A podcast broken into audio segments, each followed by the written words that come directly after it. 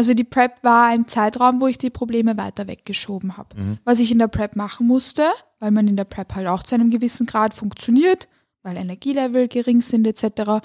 Und da hatte ich schon gute Stressmanagement-Routinen, aber nicht die Kapazitäten, mich damit intensiv auseinanderzusetzen. Also meine Stressmanagement-Routinen, so retroperspektiv, waren eher ein Wegschieben Ja. davon und die schwarzen Wolken wirklich wegpusten, aber nicht zerlegen und es regnen lassen.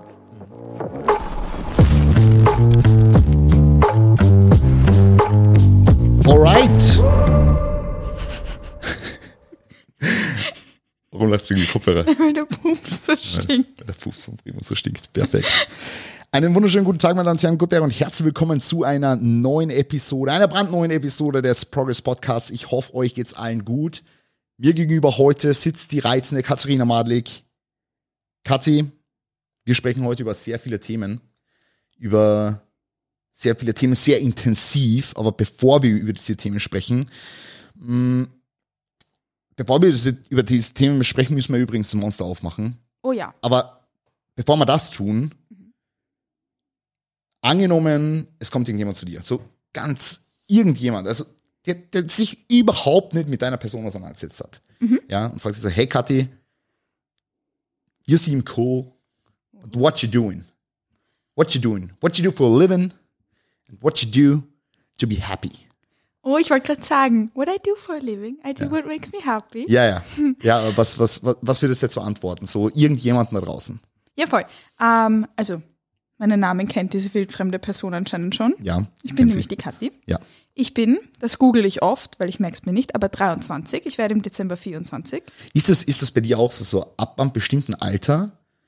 Ich habe einfach nicht mehr gewusst, wie alt ich bin. Ja, ab 21. Ab 21. Ja. Keine Ahnung, ich muss jedes Mal googeln. Ist es ab 21? Bei mir war das so.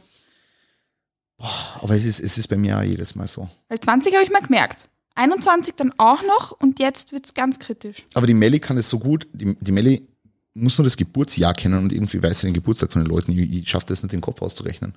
Ja, Und ich, ich brauche Google. Ich brauche ich brauch auch Google. Ich google den Geburtstag von, also ich weiß, wann meine Mama geboren wurde und dann google ich immer, wie alt ist eine Person, die am Dings geboren wurde. Das google ich auch für mich selbst und für den Andi, weil ich es immer vergesse. Ah, stimmt, das habe ich in der Anfangsphase habe ich das für, für Clients gemacht, weil ich mir nur den Geburtstag eingetragen haben. Da habe ich immer Geburtstagsrechner. War, war Ah. Ja, eine ja, Website. ja, ja, ja, ja. Und dann habe ich Geburts, Geburtstagsrechner habe ich geschaut, wie alt diese Person ist. Das ist ganz witzig, ja. Ja, also, ähm, Google sagt, ich bin 23 ja. und ich werde nächsten, ui, ich werde in fünf Wochen 24 im Oh. Dezember. Ähm, No more Juniors. nein, Ja. ging nur mehr dieses Jahr. Ja. Nächstes Jahr, bei der NPC ging es auch nur mehr dieses Ja. Jahr. Ähm, bei allen anderen Verbänden wäre es dieses Jahr auch nicht mehr gegangen. Ähm, also dieses Jahr durfte ich noch als Junior-Athletin starten, nämlich NPC Bikini. Das ist das, ähm, was ich was ich gerne mache und worauf ich mich im Bikini-Bereich auch spezialisiere, weil die Frage war ja, what I do for a living. I do what makes me happy und das ist ein Konstrukt aus vielen verschiedenen Dingen, die ich wahnsinnig gern mache. Das ist neben dem Coaching von Bikini-Athletinnen, ich wollte gerade gendern, muss ich aber nicht, weil ähm, ich coach ausschließlich Bei mir auch immer in der, in der. Bikini-Klasse. Ja. Gibt es keine Männer. Ähm, unterstütze ich auch Personen dabei, andere Ziele zu erreichen, sei es Selbstoptimierung, zunehmen, abnehmen, der Fitnessbereich halt. Ich glaube, das muss ich jetzt eh nicht genauer ausführen. Bitte genau ausführen. Soll ich es genau Na, ausführen? Okay, ich glaube, das ist eh selbsterklärend. Also, ich denke immer, dass alle Personen, die sich mit mir und mit meinem Content identifizieren können, die kann ich auch dabei unterstützen, ihre Ziele zu erreichen. Ja. Also durch das, ja. Wenn man sich angesprochen fühlt, dann bin ich wahrscheinlich die richtige Coachin. Bin Coaching. nicht der richtige Coach.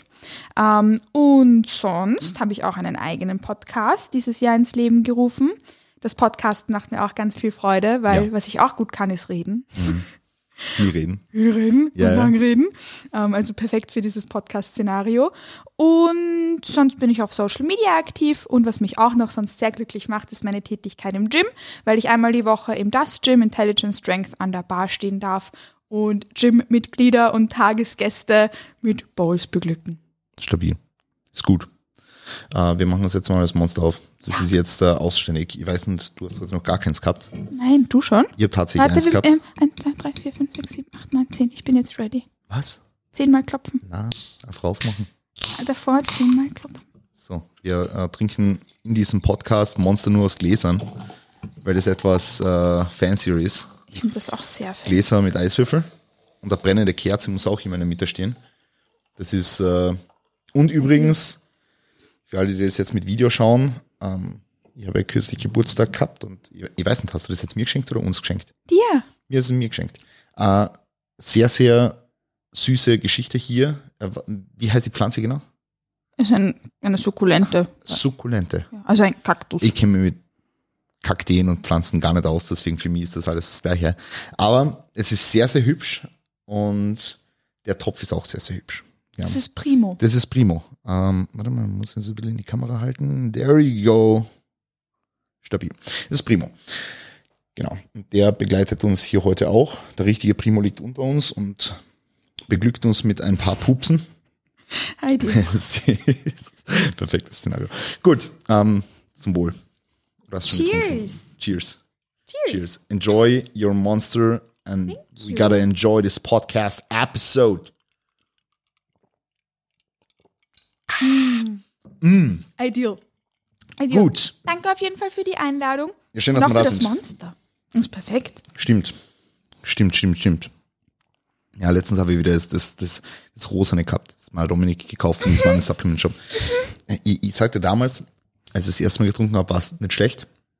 Aber das letzte Mal hat es mir jetzt nicht so gut geschmeckt. Echt? Ich weiß nicht. Bei mir, für mich ist es besser geworden. Wirklich. Das allererste Mal habe ich es mir mit der Melli geteilt. Da sind wir gemeinsam zum äh, Sportbank for Friends gegangen. Das ist ein Supplementgeschäft auf der Praterstraße. Und waren danach eine Runde spazieren und haben es uns geteilt, weil es hat 6 Euro gekostet und wir wollten es uns teilen. Einfach 6 Euro. Oh ja. Und da war es okay, but it was mainly pink.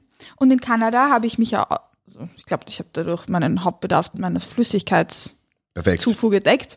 Und jetzt liebe ich's. Und ich assoziiere es jetzt mit Kanada. Manchmal assoziiere ich Getränke oder Lebensmittel mit ähm, schönen Zeiten. Und jedes Mal, wenn ich es dann trinke oder esse, dann muss ich dran denken. Und das pinke Monster ist für mich jetzt Kanada. Das hellblaue Monster ist für mich New York. New York. New York. Ah, wirklich. Okay.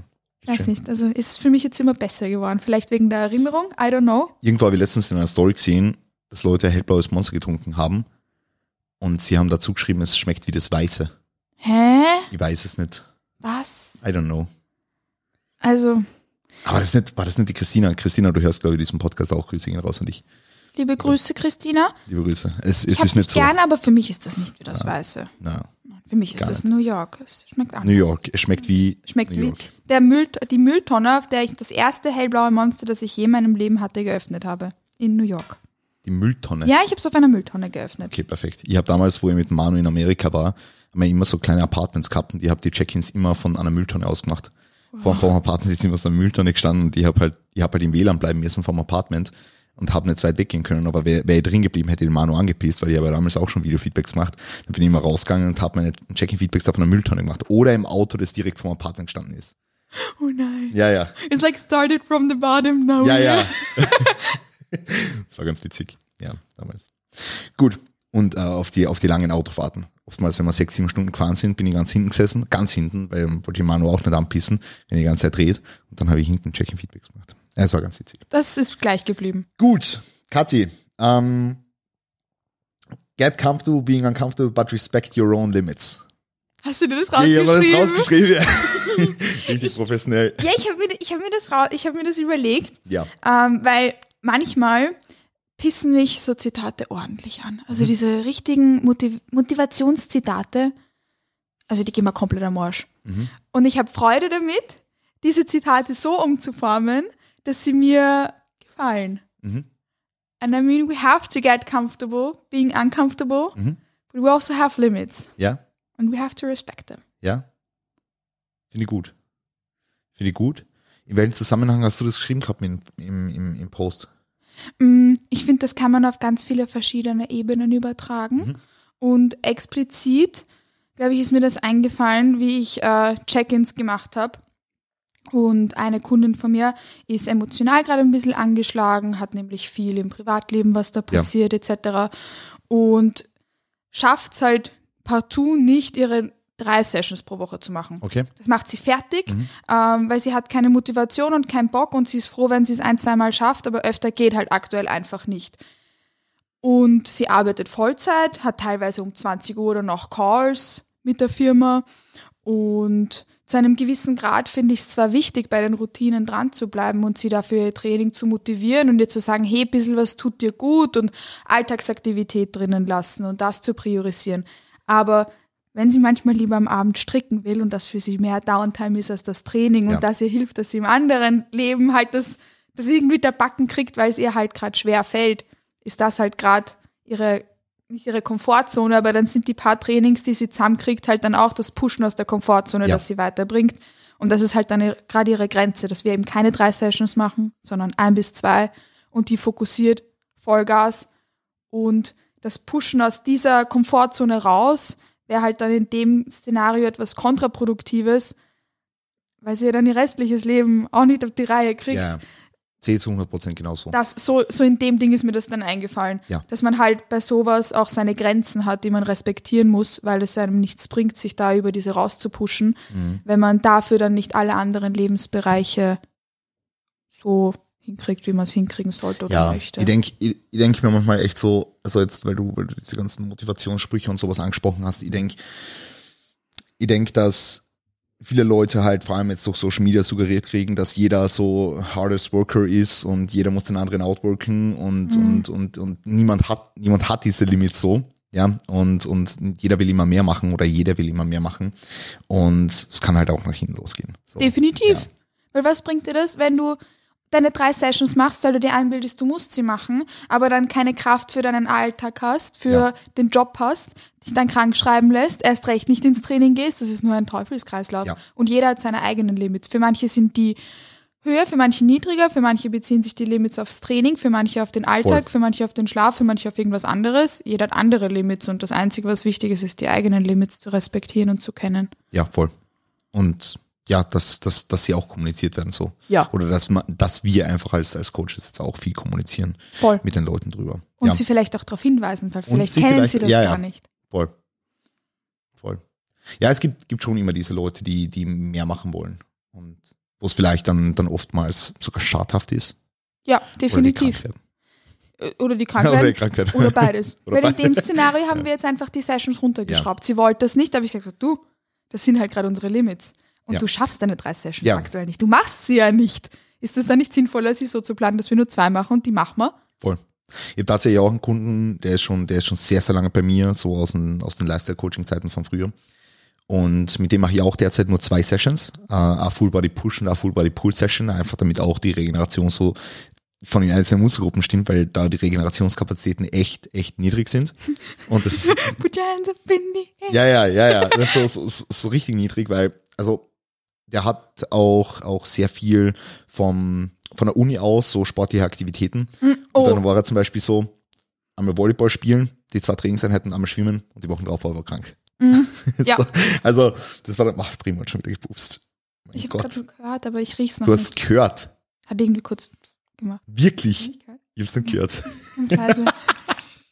Okay, na, au- auf jeden Fall, auf jeden Fall, da werden die, die, die Limits äh, einmal, einmal gesprengt und dann passiert halt sowas, ja.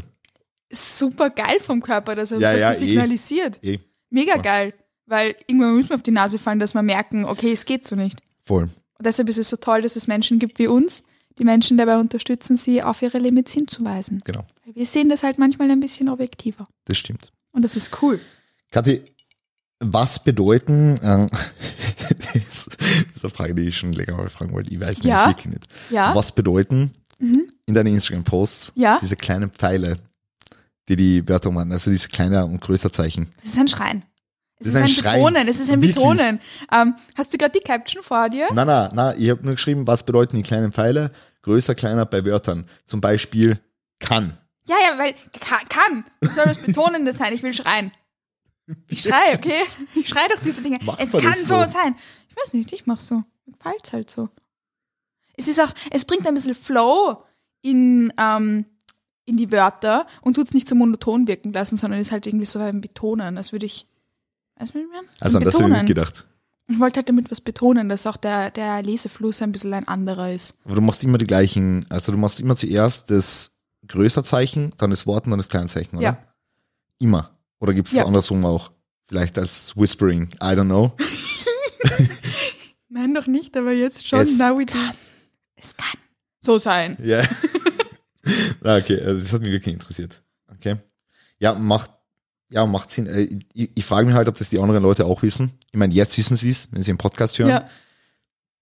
Aber ich habe mich immer gefragt, was, was Also, meinst du Und jetzt? wenn man es nicht weiß, ist es auch wurscht, weil dadurch hast du die Caption ähm, aufmerksamer durchgelesen, weil du keine Ahnung hattest, was ich damit meine. Oder was Das ich sagen allerdings. will.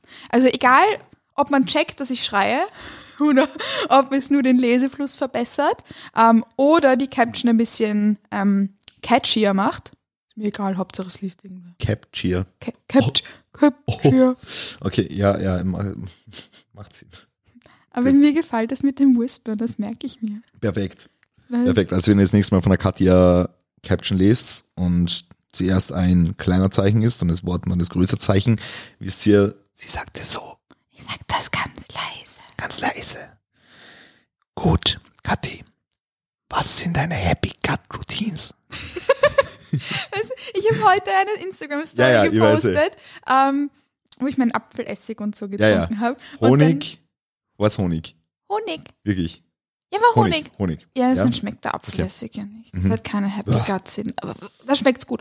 Finde ich, meine Meinung. Okay. Und dann hat mir der, der Georg Hausi, Ja, ja. Shoutout an den lieben Georg, äh, ich habe mich so gefreut, er hat Ja. mir darauf geantwortet, the Happy Gut Routines. Und dann ähm, dieses äh, Sternchen, die Sternchen-Emojis, die ich immer setze. Ja, ja. Wirklich, hat er das so geantwortet. Das war nicht so süß. Georg, mich du so bist eine. Legende. Ja, hat mir gut gefallen. Ähm, meine Happy Gut Routinen. Ja. Also grundsätzlich, weiß nicht, ob das anderen Menschen auch so geht, aber wenn ich bloated bin oder Verdauung nicht in Check ist, mein Body Image ist im Keller, also komplett Mhm. im Keller. Deshalb ist es mir sehr wichtig, hat auch andere Gründe. Verdauung zu priorisieren ist leibend, auch für die Performance etc. pp. You, you, you know the drill. Habe ich meine Happy You- Gut you Routinen- know the drill. You know the drill You know the drill. habe ich meine Happy Gut Routinen für mich ins Leben gerufen, die mir gut tun und die ich in meinem Alltag integrieren kann. Das ist für mich explizit, dass ich in der Früh bitte jetzt nicht speiben, Flohsamenschalen mit heißem Wasser quellen lasse und dann trink. Macht sie übrigens schon seit der Prep. Ja, in der Prep war es für mich angenehm, weil das hat mir ähm, war ein bisschen was im Magen in der Früh, was Ja. warmes. Ähm, war mein Magen nicht allzu laut, hat nicht so laut geknurrt. Jetzt mache ich es nur äh, for Happy Gut. Und ähm, dann ein bisschen Apfelessig mit Honig und heißem Wasser. Honig tue ich dazu, weil es mir gut schmeckt und weil es dann nicht so reilig ist. Und ich tue dann manch, ähm, jetzt ist er gerade leer, aber eigentlich tue ich dann auch ein bisschen Ingwersaft dazu, weil Ingwer wärmt auch von innen und ich mag Ingwer gerne, schmeckt mir gut. Okay, aber das ist nicht evidence-based, gell? Nö. Aber komm on, ein Apfelessig kostet. Na, Kostet aber, drei aber hast, Euro. hast du wirklich, ich, ich, ich habe es ja schon mehrmals gehört und ich weiß zum Beispiel, der, der, der Stefan macht's mit viele, viele Kunden und Kundinnen. Ähm, aber hast du das Gefühl wirklich subjektiv, dass es was bringt? Ähm, ja, ich fühle mich damit besser. Ja. Es ist, ich bin bei sowas immer so, dass ich mir sage, entweder hilft's, weil ich es mir einbild. Ja. Vielleicht hilft's auch was, weil ich nicht direkt in der Früh gleich ein Monster trinke, sondern zuerst was anderes trinke. Das macht natürlich Sinn. Vielleicht ist es das, aber es ist wurscht, warum es ist, weil Flohsamenschalen kosten eine Portion wahrscheinlich 5 Cent. Das große Backel kostet 8 Euro, aber damit kommt man ja, Ja, ja. ewig aus. Und ähm, Apfelessig kostet eine Flasche hochwertiger 5 Euro. Damit komme ich auch Monate aus. Und wenn das das Investment wert ist, dass es mir auf irgendeine Art und Weise besser geht, wurscht, weil ich dann was anderes trinke, bevor ich ein Monster trinke, oder mir in der Früh mehr Zeit nehme und meinen Morgen entschleunige, oder ob es wirklich die Flohsamenschalen und der Apfelessig sind, wurscht, Hauptsache es hilft was. Mhm. Also ich weiß nicht, ob das hilft oder die, an, oder die Routine an sich. Macht auf jeden Fall Sinn. Ja. Ja. Not evidence-based. Machst du das, machst du das mit KundInnen auch? Ja. Ja? Und manchen hilft's. Ja. Und ich sage eh immer, probier's gern aus. Wenn du das Gefühl hast, es tut dir gut, voll toll, haben wir eine Routine gefunden. Wenn es unnötig ist, nimm's fertig und dann hör auf. Hast du noch irgendwelche anderen Dinge, die du jetzt äh, bevorzugt machst äh, für die Verdauung? Weil, ich meine, brauchen wir nicht drüber diskutieren, so Post-Prep, verdauungstechnisch ist natürlich pures Chaos, so der Körper Ja, kriegt da äh, ganz neue Nahrungsmittel wieder, neue, neue Nahrungsmengen und natürlich gehört, dreht der Körper da durch und die Verdauung halt. Voll. Hast du da irgendwelche, irgendwelche, also abgesehen jetzt von dem, und das ja auch mit der, mit der Verena da Hygiene zusammengearbeitet so ein bisschen, oder? Was Ja, die Verdauung voll. angeht. Aber hast du da für die irgendwelche Strategien gefunden, die du jetzt vielleicht auch anderen Leuten, weil jetzt ist, viele Leute werden es Post-Prep sein, ich weiß jetzt nicht genau, wann die Episode rauskommen wird, aber wenn es im Dezember ist, dann ist halt im Dezember, sind die Leute auch nicht immer six to eight weeks Post-Prep kinder. Ähm, deswegen hast du irgendwelche Strategien für die noch gefunden, was dir verdauungstechnisch wirklich arg helfen? Jetzt sehe ich erst, dass diese Blumen eigentlich schon komplett schier sind. Ja, ich glaube, die sind eigentlich für Outdoor. I don't know. Aber sie gefallen mir trotzdem gut. Der Topf ist pink. Ähm, ich glaube, auf der Seite sind sie noch ein bisschen schöner. Bisschen. ja. Kann man so machen. Ja, schön. Ja. Ähm, also wegen also bestimmten Punkten, was halt für die Verdauung wahnsinnig wichtig ist, im po also generell, aber besonders im Post-Prep-Szenario, ist einfach an der eigenen Mahlzeitenstruktur die beizubehalten und dann nicht alles komplett auf den Kopf zu stellen. Also was mir sicher wahnsinnig gut getan hat, ist, ähm, dass ich meine Meals vom Timing her beibehalten habe. Das hat mir sicher sowohl mental gut getan, als auch von der Verdauung her, dass ich da einfach bei den Meals circa geblieben bin von ja. der Uhrzeit her, also dass man da die Struktur beibehält. Und was der Verdauung halt generell gut tun kann, sind auch Sachen wie zum Beispiel ähm, fermentiertes oder sowas. Okay. So Zeugs. Hast du sowas eingebaut? Ja, aber habe ich schon davor. Also ich weiß nicht, ob das. Okay, okay. Also ich, mhm. ich versuche generell ab und an so fermentiertes Zeugsbums zu essen. Mhm. Ähm, einfach für unsere. Das heißt nicht mehr Darmflora, es heißt Mikrobiom. Yeah. Ja. Microbiome. Microbiome. Ja. Could help, but don't have to. Es gehört irgendwie für mich auch zu den Sachen. Tut ja nicht weh, wenn man es einbaut. Mhm. Außer man speibt sich an, weil fermentierte hat so, fermentiertes hat so einen ganz eigenen Geschmack. So ein, mhm. ist nicht Tempe. Tempe? Tempe, ist auch ist fermentiert, fermentiert, oder? Ja. Aber ist noch so fermentiert? Was kann man noch fermentiert Kimchi. essen? Kimchi. Ähm, man kann generell ähm, verschiedene Gemüse ist Kimchi nicht das rote Kraut? Das ist das Kimchi bekannte Kraut? Ähm, ist, Kimchi ist mit ein bisschen Chili. Das ist okay. Kraut, äh, bisschen schärfer fermentiert ah, aus der asiatischen ja, ja, Küche. Mhm. Schmeckt, es schmeckt gut. super geil, ja. Das kann man auch zum Beispiel, wenn man den ähm, direkten, das ist so ein Umami-Geschmack vom Fermentierten nicht mag, ja auch zum Beispiel in so Wokpfannen oder so reinhauen, dann geht mhm. der Geschmack ein bisschen weg. Mhm, mhm. Ist interessant, ja. Also kann ich mein, man ausprobieren, muss man aber nicht. Das sind halt so Dinge, die ja. generell so zur Happy Gut dazugehören könnten, die für mich irgendwie so in dieselbe Schublade gehören wie wie abflässig und so. Aber hast du irgendwie, hast du irgendwie auf bestimmte Dinge auch nochmal explizit geachtet, dass es nicht übermäßig viele Milchprodukte ist oder irgendwas? So, gar nicht. So. Mm, ich habe mich bemüht, von den Proteinquellen her bei meiner Struktur zu bleiben, mhm. weil ich habe ja ähm, einmal am Tag halt my Vegan Meal a Day, das ja. ist ähm, meistens bei mir planted und einen veganen Proteinshake aus Soja und habe mich halt darum bemüht, dass ich jetzt nicht noch extra Sojaprodukte dazu nehme oder noch extra neue neue Eiweißquellen, die mein Körper noch gar nicht kennt, die vielleicht schwerer verdaulich wären. Also ich habe jetzt kein, nicht random irgendwie neue vegane Produkte reinkaut oder so, weil sonst Milchprodukte habe ich im normalen Umfang weitergegessen. Also ich denke, dass es für die Verdauung sicher auch gut ist, wenn man da bei seiner Struktur und bei seiner Lebensmittelauswahl in dem Sinne von den Lebensmitteln, wo man größere Mengen nimmt, wie zum Beispiel die Eiweißquellen, so Pi mal Daumen bei dem bleibt, was man kennt. Mhm. Und ja, wenn man mal Bock hat auf einen Proteinbar, das wird die Verdauung jetzt nicht komplett durchschießen. Mhm. Ähm, aber dass man da so weiß, okay, ich habe zum Beispiel in der Prep in der Früh ähm, Proteinpulver gehabt zum Mittagessen, war es bei mir zum Beispiel mein Eat Planted, am Nachmittag ein veganer Proteinshake, dass man da ähm, von der Menge her dabei bleibt und nicht Dinge komplett abswitcht, also dann nur mehr Milchprodukte isst mhm. oder nur mehr Eat Planted mhm. oder nur mehr Soja oder so mehr Soja. Nur mehr Soja. Ja, ähm, also was man. Weißt du, was, was ich meine? Ja, ja, voll. Ähm, was definitiv, finde ich, trotzdem unterschätzt wird, ist so dieses, eben, ähm, vor allem jetzt Post-Prep, es hat noch viele andere positive Auswirkungen, also dieses, dieses bewusste Essen. Ja, voll. Also einfach dieses wirklich bewusste Essen und damit natürlich dann auch positiven Impact auf die Verdauung zu haben. Ja. Und das ist Post-Prep sowieso ganz geil, wenn du wirklich jede Mahlzeit bewusst konsumierst, weil ja. es halt für, für die Körpereinhangel und die Cues, die sowieso fucked up sind so, aber dass du die noch ein bisschen besser, ein bisschen besser aufnehmen kannst. So. Ja, voll. Deshalb zum Beispiel sowas wie fermentiertes einbauen. Ich weiß, schlecht tut es einem sicher nicht und vielleicht hat es auch positive mhm. Auswirkungen auf das Microbiome. Mhm. Aber wenn der primäre Grund ist, als dass man sich dann mehr mit ähm, bewusstem Essverhalten auseinandersetzt Ja. und das die positiven Auswirkungen hat, ist es doch egal, warum es positive Auswirkungen hat. Mhm. Hauptsache, es hat positive Auswirkungen Voll. und das tut einem gut. Voll. Ja, also äh, äh, ein wichtiger Punkt, wenn es um die Verdauung geht, ist halt auch der Zusammenhang mit Stress. Du willst auf die Bühne dein Training auf das nächste Level bringen oder ganz einfach nur deine persönliche Bestform erreichen, zerdenkst deinen eigenen Prozess aber zu sehr oder weißt nicht ganz genau, was deine nächsten Schritte sein sollen, dann ist Online-Coaching vermutlich genau das Richtige für dich. Gemeinsam mit deinem Coach entwickelst du nämlich Strategien, wie du dein Ziel erreichst. Im Team Progress arbeitest du mit kompetenten Coaches zusammen, die dir dafür die notwendigen Tools an die Hand geben. Werde also jetzt ein Teil vom Team und bewirb dich für einen Platz im Online-Coaching über den Link in den Show Notes. Wir freuen uns auf dich. Und deswegen möchte ich jetzt von dir ganz gern die drei wichtigsten Punkte, die du in deinem Alltag jetzt gerade umsetzt, zum Thema Stressmanagement. Zum Thema. Stressmanagement. Nicht Verdauung? Okay, Stressmanagement. ich habe gerade unsicher, ob Stressmanagement Ja. oder Stress, Stressmanagement und Verdauung. Nein, nein, nur, Weil das sind nur, nur, nur Nur Stressmanagement. solely Stressmanagement. Only Stressmanagement. Ja. Okay. Ähm, drei Punkte. Ja, Punkt Nummer eins ist auf jeden Fall für mich ähm, mein, das Integrieren von Downtime ja, in der Form, wie es mir gut tut.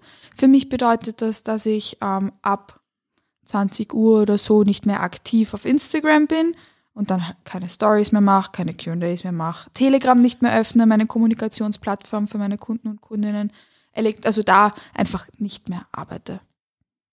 Und dann meine Routinen mache wie lesen und eine ruhige Musik hören, während ich meine Skincare mache und sowas. Mir da einfach Zeit zu nehmen und das entspannt anzugehen.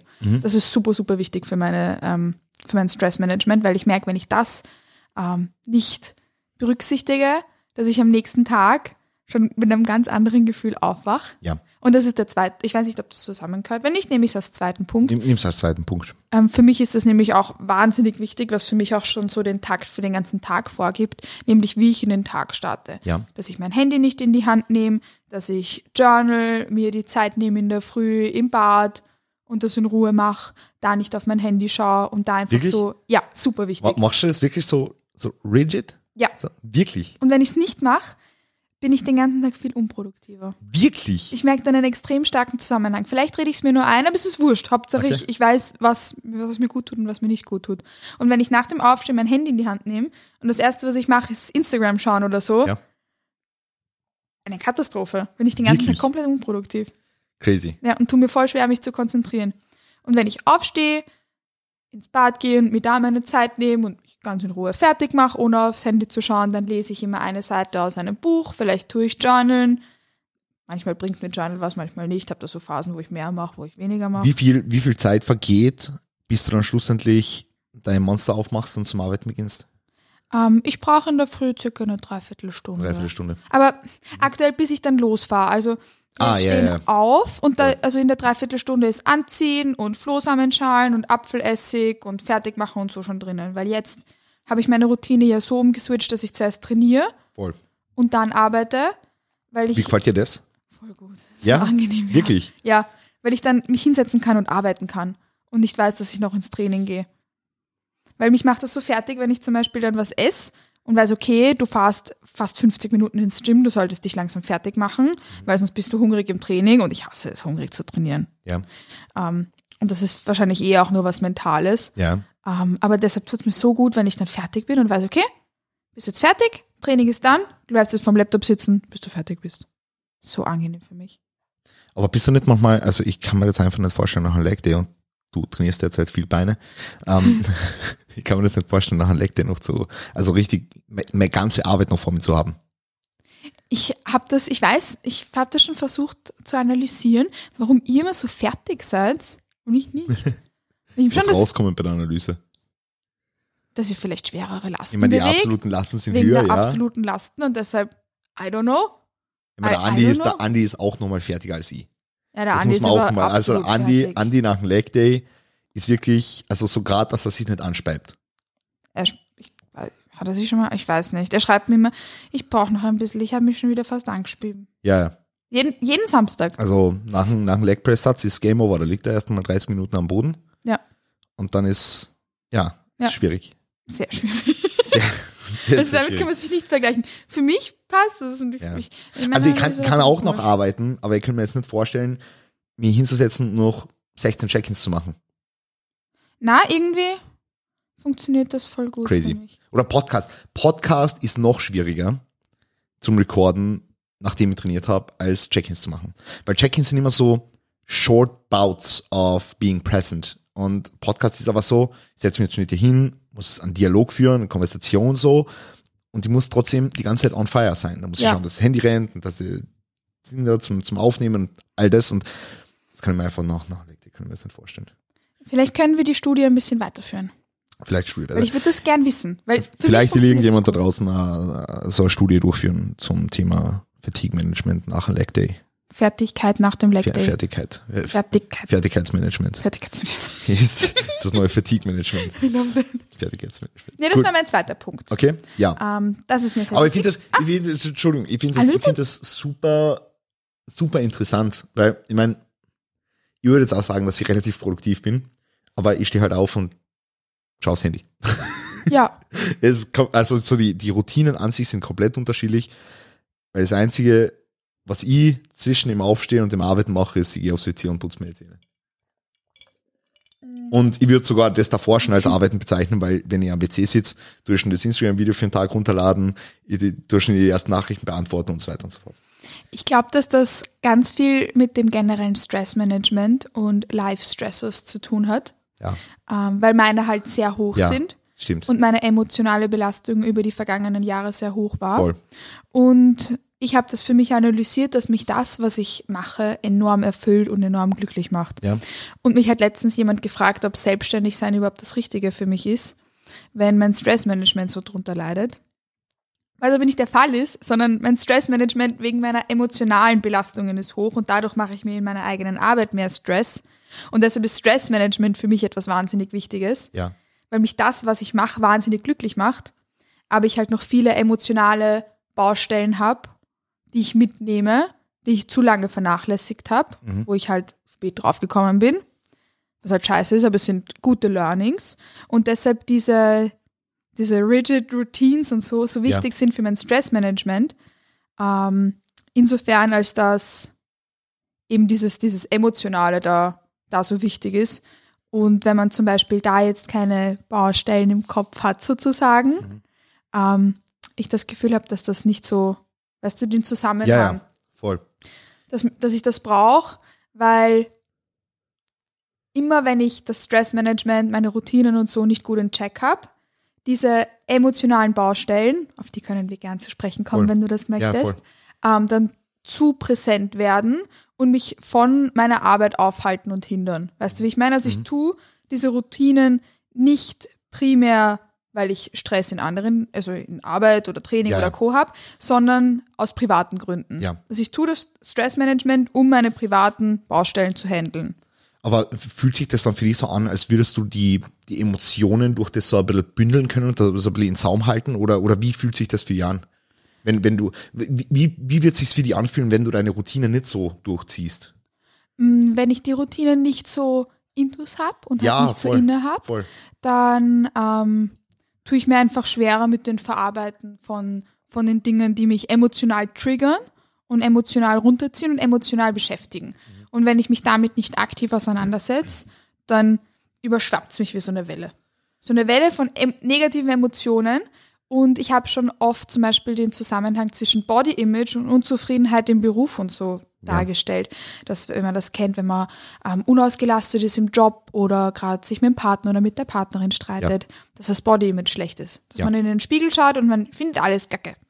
Und genauso ist das bei mir auch mit ähm, Stressmanagement und mit dem, wie es mir geht und meinen privaten emotionalen Hürden. Das ist wie so eine Welle. Wenn das jetzt Arbeit ist, also dieses Monsterglas, äh, also ein Glas ist, ist Arbeiten und dann kommt diese Monsterwelle und und die tut mein Stressglas überfüllen, als würde ich jetzt zu viel Monster in mein Glas reinkippen, dass es übergeht. Das ist mein emotionaler Stress, der aber nichts mit Arbeit, sondern mit privaten Dingen zu tun hat. Ja. Und wenn ich den nicht in Zaum halte, dann liegt da so wie eine Karte drauf auf dem, was ich eigentlich mache, so auf mein, auf Arbeit, Training und Co. Wie so eine fette schwarze Wolke, Ja. die vor der Sonne ist. Mhm. Und meine Routinen helfen mir, dass ich die schwarze Wolke grau mache Mhm. und in kleine Wölkchen auf, aufsplitte Mhm. und jede einzelne Wolke so Stück für Stück den Regen raushol. Crazy, das hast äh, schön gesagt. Jetzt, ähm, ich meine, wir waren jetzt eigentlich erst bei Punkt zwei, aber Ja. ich würde jetzt trotzdem den, den Gedanken gern zu Ende führen, weil ich das gerade extrem schön finde, wie du das gesagt hast. Ähm, bevor wir jetzt so über die, die ganzen weiteren Dinge sprechen, damit vielleicht die Leute so ein bisschen up to date sind, so von welchen emotionalen Baustellen und Lasten sprechen wir da? Oder was sind so die, die, die Main Points, die dich so ein bisschen belasten, wenn du drüber sprechen möchtest? Ja, voll. Ähm, ich dachte mir eh, dass es wieder Zeit wäre, das langsam. Also ich bin keine Person, die das an die große Glocke hängt. Ähm, ich halte zwar sehr wenig von Selbstinszenierung, also Personen, die mich verfolgen, wissen, dass ich nichts vorspiele, sondern authentisch Ja. bin. Kann ich Ähm, bestätigen. Ja.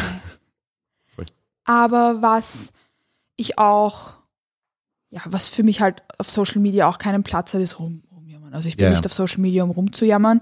Ähm, aber dadurch, dass mich doch auch viele Personen, glaube ich, gern verfolgen, ich bekomme zumindest manchmal nette Nachrichten, also denke ich, dass mich manche Menschen gern verfolgen, ähm, finde ich es auch nett, da mit Transparenz ranzugehen und so zu sagen, hey, ich zeige ja fast mein ganzes Leben her, dann möchte Ja. ich auch den Part nicht vor, vorweglassen. Ähm, aber du halt auch nicht an die große Glocke hängen, Ja. weil, ja. Ähm, auf jeden Fall, dass mein Papa ja im Sterben liegt. Ähm, ich kümmere mich seit zwei Jahren um ihn Ja. und habe auch früher noch meine emotionalen Triggers, Anorexie und Depression und so immer vorweggeschoben, was immer gut funktioniert hat. Aber seitdem ich mich um meinen Papa eben kümmere, ähm, der hat Parkinson und Multiple Sklerose sehr weit fortgeschritten und ich bin auch die einzige Angehörige, die sich um ihn kümmert. Da fallen halt viele Sachen an, sei es bürokratisches, aber auch so halt vom Pflegeaufwand her. Er ist mittlerweile im Pflegeheim, aber ich habe mich auch ein bisschen um ihn gekümmert und habe dieses Emotionale ähm, da nie wirklich aufgearbeitet, weil ich halt jetzt jahrelang funktionieren musste. Ja. Ich hatte halt keine Zeit, dass ich da einen Schritt zurück mache, sondern ich habe halt zu ihm fahren müssen und musste für ihn kochen und musste mich um ihn kümmern und musste seine Sachen sorten und habe mir da halt nicht die Zeit nehmen können, das wirklich zu verarbeiten. Ähm, was okay ist, weil Ja. ich mir die Zeit jetzt nehmen kann. Ja. Ja, das ist der, mein emotionaler, meine emotionale Baustelle sozusagen. Wie war es für die mit der Baustelle einmal innerhalb von äh, einer Wettkampfvorbereitung umzugehen? Und je, jede einzelne Person da draußen, die schon eine Vorbereitung gemacht hat, weiß, dass das einfach kein Zuckerstecken ist von der körperlichen Perspektive her, natürlich auch von der mentalen Perspektive her, weil du warst am Ende auch nochmal objektiv, also das ist so dieser small part of it. Ähm, aber wie war es jetzt für die mit dieser Art von, ich sage jetzt trotzdem Stress umzugehen, mit dieser Art von Last umzugehen innerhalb dieser, dieser Prep? Mm, Was ich in der Prep gemacht habe, ist, dass ich es halt auch nicht aufgegriffen habe. Ja. Also die Prep war ein Zeitraum, wo ich die Probleme weiter weggeschoben habe. Mhm. Was ich in der Prep machen musste, weil man in der Prep halt auch zu einem gewissen Grad funktioniert, weil Energielevel gering sind etc. Und da hatte ich schon gute Stressmanagement-Routinen, aber nicht die Kapazitäten, mich damit intensiv auseinanderzusetzen. Also meine Stressmanagement-Routinen, so Retroperspektiv, waren eher ein Wegschieben Ja. Davon und die schwarzen Wolken wirklich wegpusten, aber nicht zerlegen und es regnen lassen. Mhm. Also es war eher ein Wolkensammeln und ein bisschen wegschicken, aber die kommen ja wieder. Ja. Die waren dann einmal um die Welt und sind dann wieder da. Mhm. Die tun sich nicht entleeren, wenn es nicht regnet. Und ich habe halt keine, ich habe mir die emotionalen Kapazitäten nicht nehmen können, mit den Triggern umzugehen. Ich würde das trotzdem genauso wieder machen. Ja. Einfach aus dem Grund, als dass das Sonst, Leben sonst weitergeht. die, ja, was sonst wäre die Prep ja auch nicht so erfolgreich gewesen, hätte es wahrscheinlich nicht so, so gemacht. Ja, voll. Muss man auch dazu sagen. Also Ja, hättest voll. du das, hättest du das in dem Moment wahrscheinlich zu nah an dich ranlassen alles, wäre die Prep nicht so rausgegangen für die, wie sie ausgegangen ist. Ja, voll. Deshalb Ja. habe ich ja auch die erste. Ich habe ja das Jahr davor auch schon mit einer Prep begonnen, habe die aus genau den Gründen abgebrochen, Ja. weil ich das da nicht geschafft habe. Ja. Und für mich war es aber jetzt wichtig, die Prep zu machen, Ja. weil ich sie schon mal abgebrochen habe und weil ich mir, wenn das doof klingt, mir mein Leben mir nicht versemmeln lasse, nur weil was anderes nicht gut funktioniert. Ja. Ich würde es genauso wieder machen. Was man sich aber dann dessen bewusst sein muss, ist, dass einen das halt einholt. Ja. Das wusste ich im, also im Vorhinein habe ich mir darüber keine Gedanken gemacht, weil das halt einfach so passiert ist. Aber jetzt weiß ich, okay, es holt dann halt wieder ein. Eh, eigentlich klar, wenn man sich damit auseinandersetzt. Aber Ja. wenn man sich damit nicht auseinandersetzt, dann weiß man es auch nicht. Mhm. Ja, crazy. Hast du, hast du das Gefühl, du warst dann innerhalb von der, von der Prep so jetzt was, wenn es um dieses Thema gegangen ist, oder ich meine, du hast in der Prep auch Erledigungen diesbezüglich gehabt. Jetzt so und, und, und Verpflichtungen mehr oder weniger. Und hast einen Haufen Verantwortungen gehabt. Aber hast du das Gefühl gehabt, du warst emotional ein bisschen kälter? Kann man das so sagen? Distanzierter, Distanzierter einfach. aufgeschobener. ja, Ich habe die Emotionen halt genommen, sie gesehen und nicht verarbeitet. Mhm. Also ich wusste jetzt, okay, das macht dich traurig, das beschäftigt dich, aber dafür hast du jetzt keine emotionale Kapazität. ja, ja. Wie war das Gefühl, als du dir dann nach der Prep das erste Mal so ein bisschen damit auseinandergesetzt hast? Es holt dann halt ein bisschen stärker ein, Emotionen sind dann viel stärker, Ja, weil man den Platz dafür hat, ja. ähm, weil man in der Prep Also halt das den. Raum geben einfach so. Genau. Ja. Mhm. Man hat den Emotionen halt Raum geben können oder ich kann meinen Emotionen jetzt Ja. den Raum geben und den Raum bieten. ja, Und deshalb sind sie halt viel intensiver, was aber auch voll okay ist, Ja. weil sie jetzt plötzlich halt da sind. Sie haben jetzt den Platz, den sie nie hatten. Und Emotionen werden noch nie weggehen, wenn man ihnen nie den Platz gibt. Wenn man die Wolke nie regnen lässt, dann wird sie immer nur größer. ja, Und irgendwann mal tut es halt dann gewittern. ja, Aber wenn es gewittert, wird es halt wieder weiß. ja, Irgendwann muss halt das Wasser da aus den Wolken raus. Ja. Und wenn sich immer mehr anstaut, dann, dann tut es halt nicht mehr nur nieseln, sondern halt schütten. mhm. Aber das ist ja okay.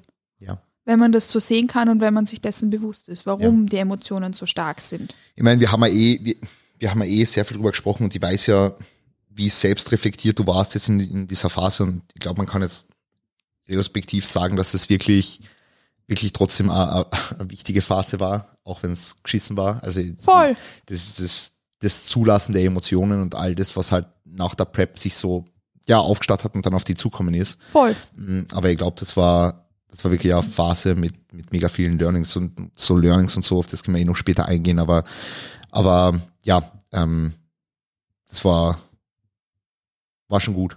Voll. Es sind alles wahnsinnig wichtige Learnings. Ja. Und wenn man zurückblickt auf Phasen, die man erlebt hat, weiß man immer, okay, es wäre vielleicht schlauer gewesen, mich mit meinen Emotionen besser auseinanderzusetzen, schon vor der Wettkampfvorbereitung. Ja.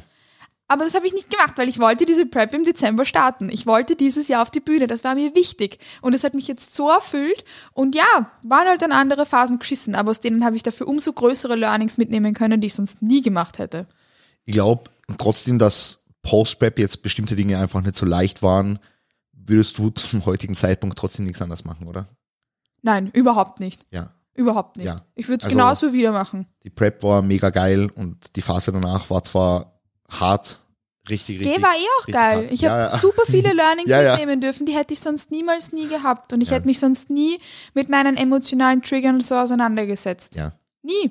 Ja. Und das bringt mir auch nichts. ja, Dann wär, hätte ich mich weiter überfordert mit Dingen, mit denen ich mich gar nicht auseinandersetzen müsste.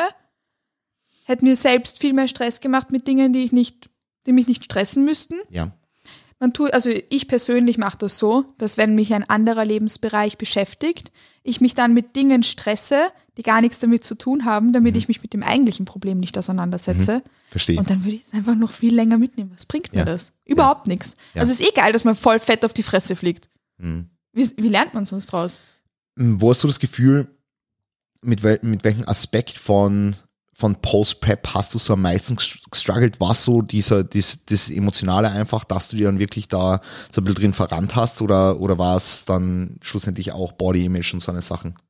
Das geht halt Hand in Hand, Ja, weil das haben wir ja jetzt nicht angesprochen, Voll. aber was ähm, für mich, also ich teile meine Post-Prep-Phase gerne in so zwei, Ja. In drei Phasen. in drei Phasen. Selbst sagen wir drei Phasen. Ja, Genau, ja, es waren drei Phasen. Die erste Phase war die, waren die ersten, ich glaube, das waren circa, waren, nein, es waren neun Wochen. Es waren neun Wochen, Mhm. die ich ganz normal in Wien verbracht habe, etc., bis ich dann nach zwei Wochen in Kanada war. Waren es neun Wochen? Es waren neun Wochen. Das waren doch keine neun Wochen, Oder waren es nur vier? Ich glaube, das waren nur vier. Es das waren fünf. Das, das es, waren waren, fünf es waren Wochen. fünf Wochen. Es waren waren nicht neun, es waren Wochen. fünf. Ja, ja. Es waren fünf Wochen. Ja. Entschuldigung. Fünf Wochen. Dann war ich zwei Vier Wochen in Kanada. vier volle. Stimmt. Vier stimmt. volle Mikrozyklen Es, es genau. Ja, ja. genau ausgegangen. Ja, voll. Wo ich 75 auf einen Triple gehoben habe. Ja, ja. Perfekt.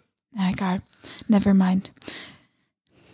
In, in, in, in, in London, waren es. im King's Ja, ja. Äh, Im Muscleworks. Ja, ja, in Muscleworks. Ja, ich glaube, es waren zwei oder drei, ja. Waren- Perfekt. dann sind es liegen geblieben. Du hast danach ganz Amazing. stolz erzählt. Perfekt. Und das Video habe ich sicherheitshalber gelöscht, dass Ja. ich es dir nicht zeigen muss. naja, nicht was. Naja, Ja. auf jeden Fall, das war so die erste Phase. Dann war Ja. ich zwei Wochen in Kanada, würde ich als Phase 2 betiteln. Und Phase 3 ist jetzt die jetzige Phase. Oder die, ich würde sagen, dass ich jetzt gerade so Phase 2 abschließen konnte. Ja. Phase 1, let's talk, Ja. that, Ja. talk it like that, ähm, hab, hat, finde ich, also das würde ich als explizite Post-Prep-Phase betiteln, wo ich emotional noch alles gleich gemacht habe wie in der Prep Ja. Wo es mir mit Essverhalten etc. pp. okay gegangen ist. Ich glaube, Ja. ich hatte zweimal einen leichten Fressanfall oder Ja. so, aber das ist was normal normal. darf, ne? Ja. Ähm, dann war Kanada, Ja. war ich mit meiner Mama, war eine sehr schöne Zeit. Ja. Ähm, und dann bin ich zurückgekommen und habe gemerkt, okay, irgendwie, du stresst dich extrem, das passt dann nicht. Ja. Und habe begonnen halt mehr an meinen emotionalen Triggern zu arbeiten, Ja. die ich eben so lange aufgeschoben hatte. Ja. und habe ähm, deshalb dann auch stärkere Probleme mit Fressanfällen und Bingen bekommen. Und das hat mich jetzt für, wie lange ist das her? Ich glaube, sechs Wochen oder so begleitet. Ja. Sowas um den Dreh. Ähm, was sich im Prozess halt geschissen anfühlt. Und natürlich ist das Body Image dann komplett im Keller. Was aber klar ist, weil wenn ich schneller zunehme, als ich mich überhaupt dran gewöhne, wie ich aussehe, Ja. einfach, sich der Körper schneller verändert, als ich mich dran gewöhnen kann, es ist klar, dass man eine enorm verzerrte Selbstwahrnehmung hat. Ich würde mein Body Image so als ich, nicht als schlecht bezeichnen, aber als verzerrt, als nicht wahrgenommen.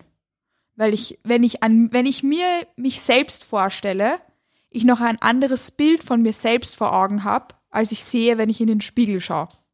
Dass meine, mein Kopf da nicht aufholen konnte, wie sich mein Körper verändert. Ja. Und das macht einen halt fertig. Wenn man, wenn man weder das Posing so anpasst, wie es dem jetzigen Körperfettanteil entspricht, wenn man Probleme mit Bingen hat, ist das halt, das macht einen fix und fertig.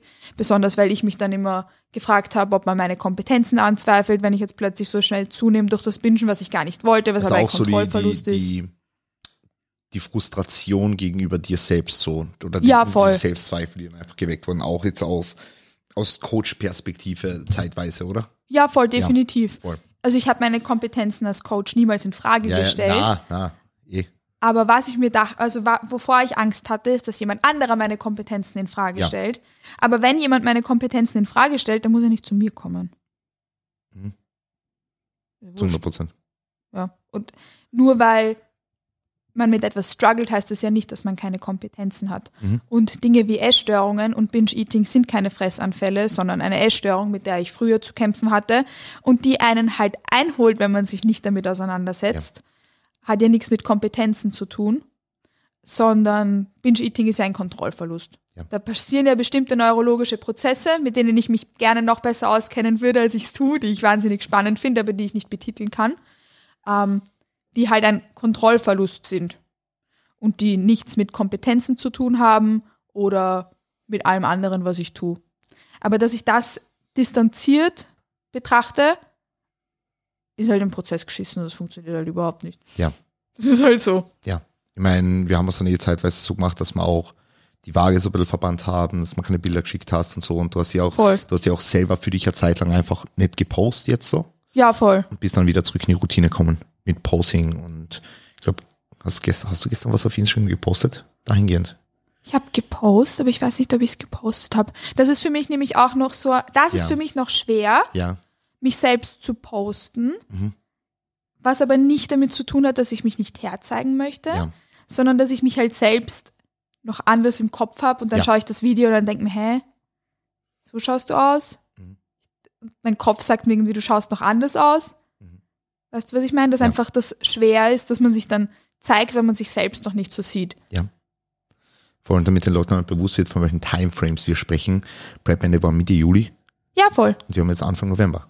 Ja, weil die Leute denken, okay, Post-Prep, sechs Wochen und dann bin ich eh wieder so die, die Person, die ich früher war. Oh und das nein, mag nein. vielleicht für äh, eine Handvoll Leute funktionieren, die gepreppt haben letztes Jahr und die anderen werden halt länger damit zu kämpfen haben, wie sie sich selber sehen, äh, werden, werden, werden damit zu kämpfen haben, dass sie, dass sie ein Körpergewicht zulegen oder, oder ein- einfach mit, mit, ähm, also mit, mit der Selbstwahrnehmung oder ja, wie sich der Körper anfühlt, meinetwegen, ja. Voll. Und that's, that's normal. Ja. Und das muss man halt akzeptieren, dass das halt ein Prozess ist, der, der Zeit braucht. Ja. Voll. Und nicht von heute auf morgen, dass alles wieder Friede, Freude, Eierkuchen ist so. Ja, für manche dauert das sechs Wochen. Ja. Wahrscheinlich aber nur für einen ganz geringen Prozentsatz. Für manche dauert es dann sechs Monate. Ja. Für manche über ein Jahr. Ja. Und das kann einem niemand sagen. Das ist etwas, was man eben einfach nur selbst erleben kann. Ja. Und wo man sich selbst mit so viel Reflexion wie möglich in den Prozess wagt und das halt einfach auf sich zukommen lässt. Und was ich da retroperspektiv eben besser machen hätte können, Ja. ist eben das mit meinen emotionalen Triggern etc., damit ich früher beginne, mit denen anders umzugehen. Weil, also was man sich äh, vorstellen kann, ist, dass ich habe ja gesagt, ich hatte eine Anorexie, ich hatte früher lange Probleme mit Binge-Eating und Essstörungen, das sind ja Essstörungen in der Form, mh, werden ja durch so neurologische Pathways geformt. Das ist wie so eine Autobahn, wo die Autos fahren. Kennt ihr das? Wenn zum Beispiel bei, ähm, bei einer Straße oder so manchmal schon die Rillen ein bisschen stärker sind, weil da viele starke LKWs fahren. Die werden niemals gerade sein. Niemals. Ein, ein Asphalt kann sich nicht selbst wieder fixen. Und der kann nur gefixt werden, wenn da jemand wieder was reinschmiert. Wegen die Straßenmitarbeitenden da irgendwas reinbuttern. Aber wenn wieder mehr LKWs drauf fahren, wird die Rille wieder stärker. Und die Rille ist immer da, nur weil man sie zupflastert, heißt das nicht, dass sie nicht mehr da ist. Und Essstörungen ist auch etwas. Diese neurologischen Pfade sind da. Und ich will nicht sagen, man wird nie von einer Essstörung geheilt sein, aber diese Pfade sind da. Und wenn man sich in eine ähnliche Situation begibt, wie man schon war, wenn man ähnliche Trigger hat, wie man hatte, meine Essstörung damals war beispielsweise auch wegen der familiären Situation, sehr, sehr stark bedingt. Das ist auch so ein kleines Dilemma, dass mein Papa zu mir früher auch nie ein guter Vater war. Ja. Das war dann auch ein sehr starker Trigger für mich. Und jetzt ist halt wieder so ein ähnlicher Trigger. Dann darf man sich selbst auch nicht böse sein, wenn man halt bisschen in die Spuren reinfährt. Die sind halt noch immer da. Ja. Und nur weil man was drüber klebt hat, heißt das nicht, dass sie nicht mehr da sind. Das macht einen aber weder zu einem schlechteren Menschen, noch zu irgendetwas anderem. Man hat sich diese fetten LKW-Spuren ja nicht freiwillig geschaffen. Das Wichtigste ist nur, dass man lernt, was man da wieder draufkleben kann, dass sie nicht mehr so stark eingefahren werden. Ja. Und ich hätte gerne diesen Klebstoff oder was man da immer reinschmiert halt, was das emotionale Aufarbeiten von Trigger, Triggerpunkten ist, vielleicht gerne ein bisschen früher festgestellt. Ja. Aber ich bin froh, dass es genauso passiert ist, wie es passiert ist, weil ich mich sonst nie damit auseinandergesetzt hätte und sonst ewig in meinem mentalen Stressstrudel drinnen gewesen wäre. Hast du dann auch gemerkt, dass an Tagen, wo es dir emotional einfach schlechter gegangen ist, das Essverhalten unter Anführungszeichen schlechter war, ohne das, ja, das war jetzt wertend, aber, aber dass, dass du, dass du öfter Fressanfälle gehabt hast und sowas? Das war ausschließlich an emotionalen, schwierigen Tagen. Ja? Also das, ich habe das versucht für mich ein bisschen nachzudenken, was kann ich machen, dass ich meine Situation verbessere, Ja. weil damit geht es einem ja nicht gut. Das tut einem ja auch nicht gut. Ähm, habe ich gemerkt, okay, an Tagen, wo es mir emotional nicht gut geht, habe ich Probleme mit diesem Essverhalten. Ja gut, es ist leibend, das zu wissen, oder? Weil dann weiß ich, wo ich ansetzen kann und habe das über die vergangenen Wochen auch machen können und dafür dann auch eine Lösung für mich gefunden. Also es ist ja toll, wenn man diese Verbindungen mal sehen kann.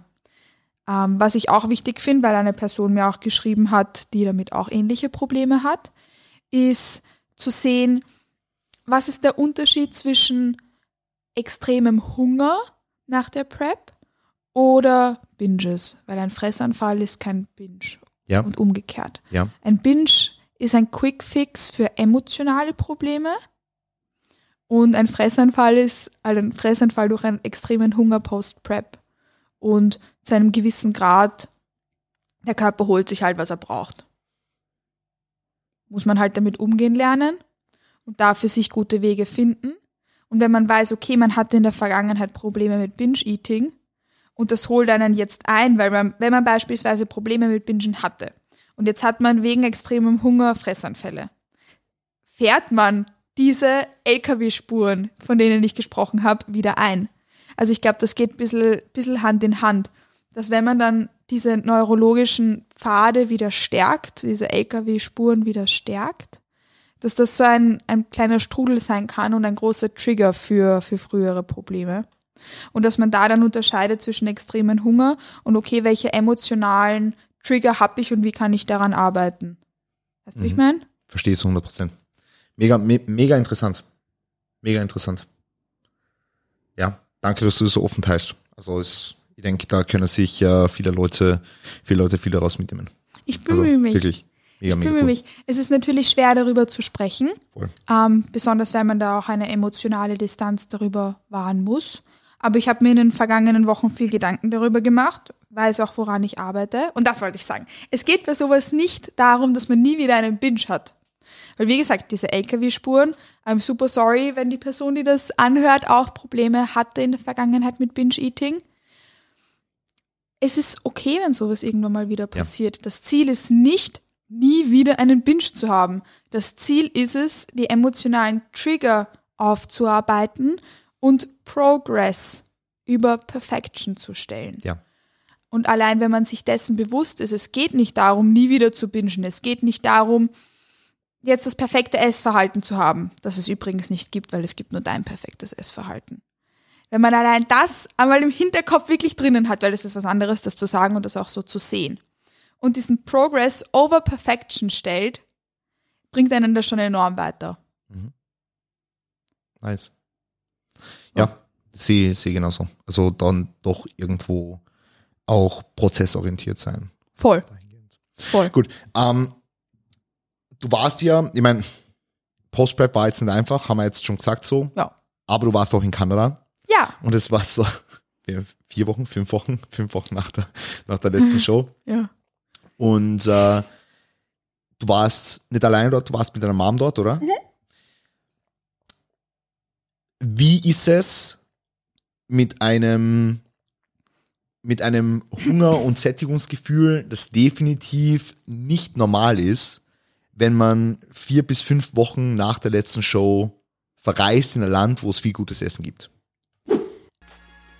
Egal ob du Coach oder Athletin bist, es macht immer Sinn, dich mit den theoretischen Grundlagen und Anwendungen in der Praxis auseinanderzusetzen. Auf LTS bieten wir dir für genau diesen Zweck inzwischen über 100 Education-Videos, in denen sich alles um die Themen Training, Ernährung und Bodybuilding dreht. Außerdem findest du dort ein interaktives Forum zum Austausch mit anderen Mitgliedern und regelmäßigen Posing-Sessions sowie Live-Q&As. Melde dich jetzt an und werde Teil von Lift the Standard. Den Link dazu findest du in den Show Notes.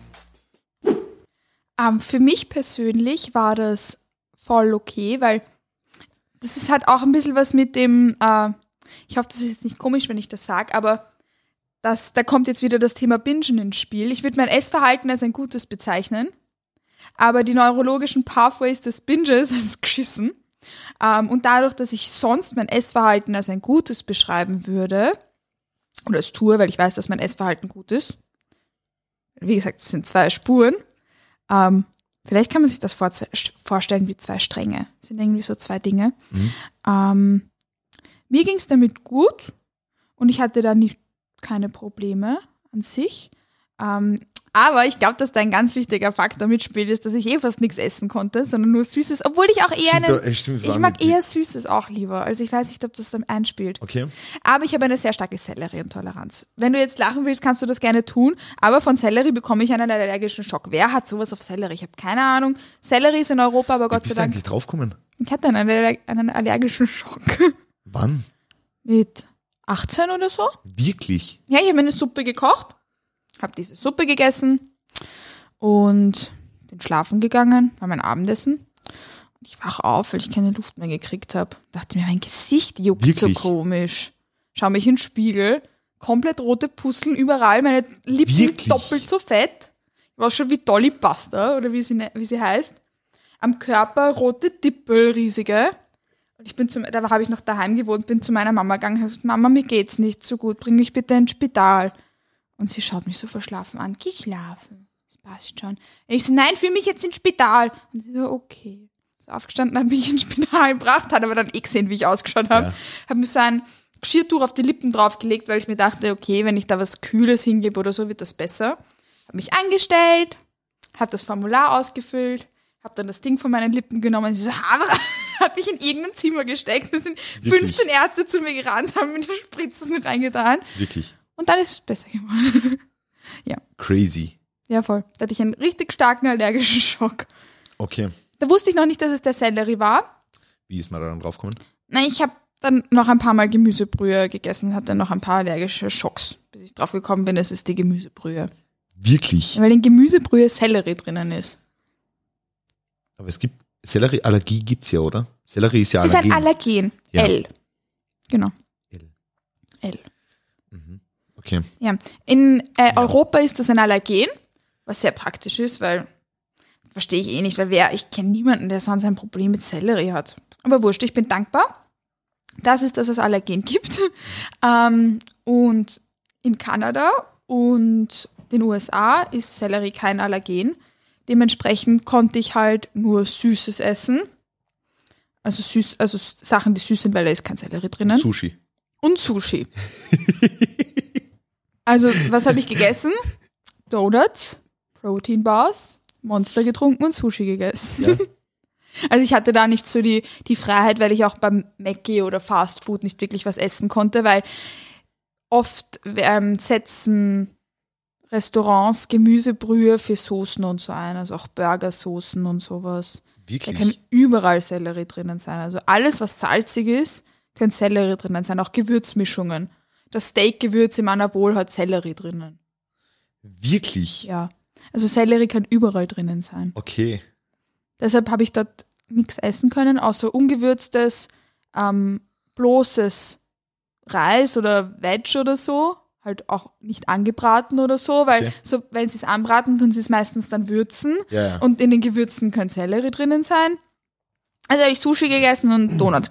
Ja, Sushi und Donuts. Perfekt. War aber toll. Ja? Also ich weiß nicht, wie, wie mein Körper so mental darauf reagiert hätte, hätte ich eine größere Food Freedom gehabt. Ja. Ähm, aber ich hätte, habe ja auch Chips und so essen können, weil da war ja eine, eine Ja. Liste hinten drauf, was drinnen Ja, ist. Da habe ich ja lesen können. Aber es war jetzt vom, vom Food Focus und so, war es jetzt nicht so arg, oder?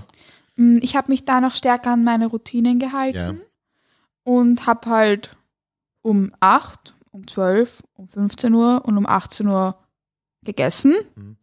Ähm, aber Food Focus sonst war Da- im Rahmen. War eher die, die Geschichte, dass du nicht so viel Zeit für die alleine gehabt hast, oder? ja, eher die, die Stress-Management. Ja. Komponente, weil ich in meiner Prep ja schon Routinen für mich etabliert hatte, wie mit dem Downtime und Journaling in der Früh, mache ich jetzt circa seit einem Jahr in genau der Form sehr strikt. Ähm, und ich habe auch nie gemerkt, warum es mir so wichtig ist. Und ich habe jetzt erst in den letzten Wochen festgestellt, warum mir das eigentlich so gut tut und warum es so wichtig ist. Darüber haben wir eh gerade geredet. Voll. Und dafür hatte ich in Kanada halt nicht wirklich Zeit und das hat mich halt emotional. Also besonders in, in at that part of the process hat es mich halt noch voll fertig gemacht. Ich war halt dann auch ein bisschen gestresster, weil ich halt nicht so viel Zeit hatte zum Arbeiten, ähm, weil ich halt direkt nach dem Aufstehen auf mein Handy schauen musste, Ja. weil halt in der Nacht Zeitverschiebung ich dann alle Nachrichten reinbekommen habe und so. Das war halt emotional from a stress management perspective für mich halt eher suboptimal. Ich habe Ja. jetzt eh schon dargelegt, warum mir das so wichtig ist, ähm, an meinen Routinen festzuhalten und warum das Rad, bla bla bla, haben wir eh schon drüber geredet, für mich von so enormer Relevanz ist. Und das nicht einzuhalten, war halt der Dead State nicht so leibend. Ich weiß nicht, ob meine Post-Prep, also ob Phase 3 besser verlaufen wäre, hätte ich in den zwei Wochen nicht so ein scheiß Stressmanagement gehabt. Okay. I don't know. Vielleicht, vielleicht nicht, aber hätte, hätte Fahrradkette. Bin trotzdem froh, dass es genauso war, weil, ja, Also, ich glaube, man kann zusammenfassen so, es war wirklich, wirklich not that easy. Ähm, aber was ihr so herausgehört habt, und ich habe mal einen Punkt rausgeschrieben, so, was würdest du anders machen? Ich glaube nicht, dass du irgendwas anders machen würdest, oder? Jetzt Nein. direkt Post-Prep. nein. Weil es war ja die Phase, die einfach nötig war, damit du all diese Dinge realisierst, über die wir jetzt gerade sprechen. Ja, voll. Also hätte ich fünf Kilo weniger und würde ich jetzt noch ein bisschen leaner sein, hätte ich wahrscheinlich ein nicht so verzerrtes Ja. Selbstbild. Aber ich hätte nie an den Dingen gearbeitet, an denen ich jetzt arbeite, die aber wahnsinnig wichtig sind, dass ich langfristig auch beruflich etc. Vollgas geben kann. Ja. Weil ich habe ja schon geredet über dieses, du hast dieses schöne Zitat von mir rausgesucht. Ja, ja. Und das sind meine, mein, meine Komfortzone, meine Limits, möchte ich ja erweitern, indem ich an meinen Limits, die gerade durch meine privaten Struggles gesetzt werden, arbeite. Und das hätte ich halt sonst niemals nie gemacht. Voll. Und außerdem habe ich jetzt wieder mehr Erfahrungen sammeln dürfen mit Bingen etc. Post-Prep, weil viele im Bodybuilding-Bereich hatten Probleme mit Binge-Eating. Ja. Und ich bin dankbar, dass ich jetzt noch mehr Erfahrungen für mich in dem Bereich sammeln durfte, weil ich mir, ich hoffe, ich drücke mir ganz fest die Daumen, dass das nicht passiert. Aber ich darf ja jetzt nächste Saison auch wieder, Mäd also das erste Mal Mädels auf die Bühne bringen. Und ich werde sicher auch irgendwann mal eine Athletin haben, die in der Vergangenheit Probleme hatte mit Bingen. Und ich will niemandem das entmutigen und ich will niemandem sagen, hey, du wirst Post-Prep bingen, wenn du Probleme mit Binge-Eating hattest. Aber die Wahrscheinlichkeit, ich habe ja über diese LKW-Wege gesprochen, ist halt da. Diese Pfade sind halt da. Und wenn etwas Post-Prep passiert, diese neurologischen Pathways durch Fressanfälle vielleicht wieder ein bisschen gestärkt werden, weiß ich jetzt, wie ich eventuell da ein bisschen mehr Tools mitgeben kann, um diese Pfade nicht noch stärker einzufahren. Mhm. Um da ein bisschen was drauf zu pflastern, mhm. um da den Support bieten zu können. Und ich habe so viele verschiedene Tools ausprobiert, bei mir selbst auch. Das hätte ich nie gemacht, hätte ich damit eben keine Probleme gehabt. Und ich bin froh, dass ich es jetzt bei mir ausprobieren durfte und bei mir gemerkt habe, okay, was hilft da? Was sind da Tools, die funktionieren? Was sind Wege, die sinnvoll sind? Was sind, was hilft in dem Prozess? Was hilft nicht? Ich bin froh, dass ich das bei mir ausprobieren durfte, damit ich da in der Zukunft meinen Athletinnen wirklich das mitgeben kann, was sie auch brauchen, um die Phase sinnvoll zu meistern. Mhm wenn sie Probleme mit sowas haben, was ich natürlich nicht hoffe. Drück ganz, ganz fest die Daumen, dass das einer, niemals einer Athletin von mir so passieren wird. Ja. Aber kann passieren und es ist überhaupt nicht schlimm. Also es ist, man, man muss trotzdem dazu sagen, dass Post-Prep menschlich ist. So, der Körper ist in einem Ausnahmezustand und ob das jetzt ein, ein Fressanfall ist, weil es jetzt Post-Prep ist oder ob es emotional gesteuert ist, Binge-Eating sein könnte, weil es in der Vergangenheit schon mal vorhanden war.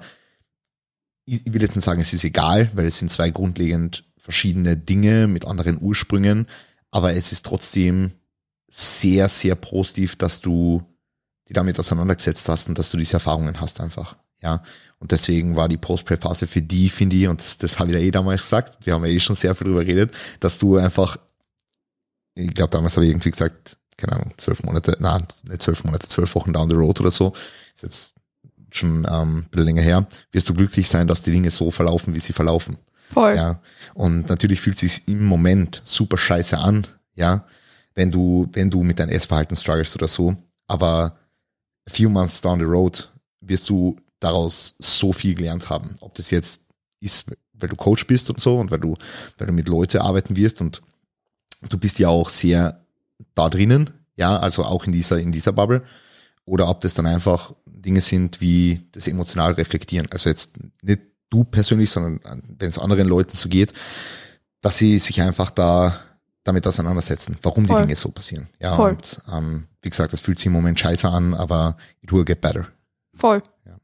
Und womit ich mich ja jetzt auch schon seit längerem auseinandersetze, ist diese, Bezie also dieser Zusammenhang zwischen wie man ausschaut und welche, wie, was man kann und was man ist. Und Körperfett ist etwas, was man aufbaut und was man verliert. Ja. Was passiert, wenn ich, wenn ich Probleme mit meinem Essverhalten habe und jetzt in den letzten Monaten für mich eruieren konnte, woran ich wirklich arbeiten darf. Ja. Ich darf dran arbeiten. Ja. Muss nicht, ich darf.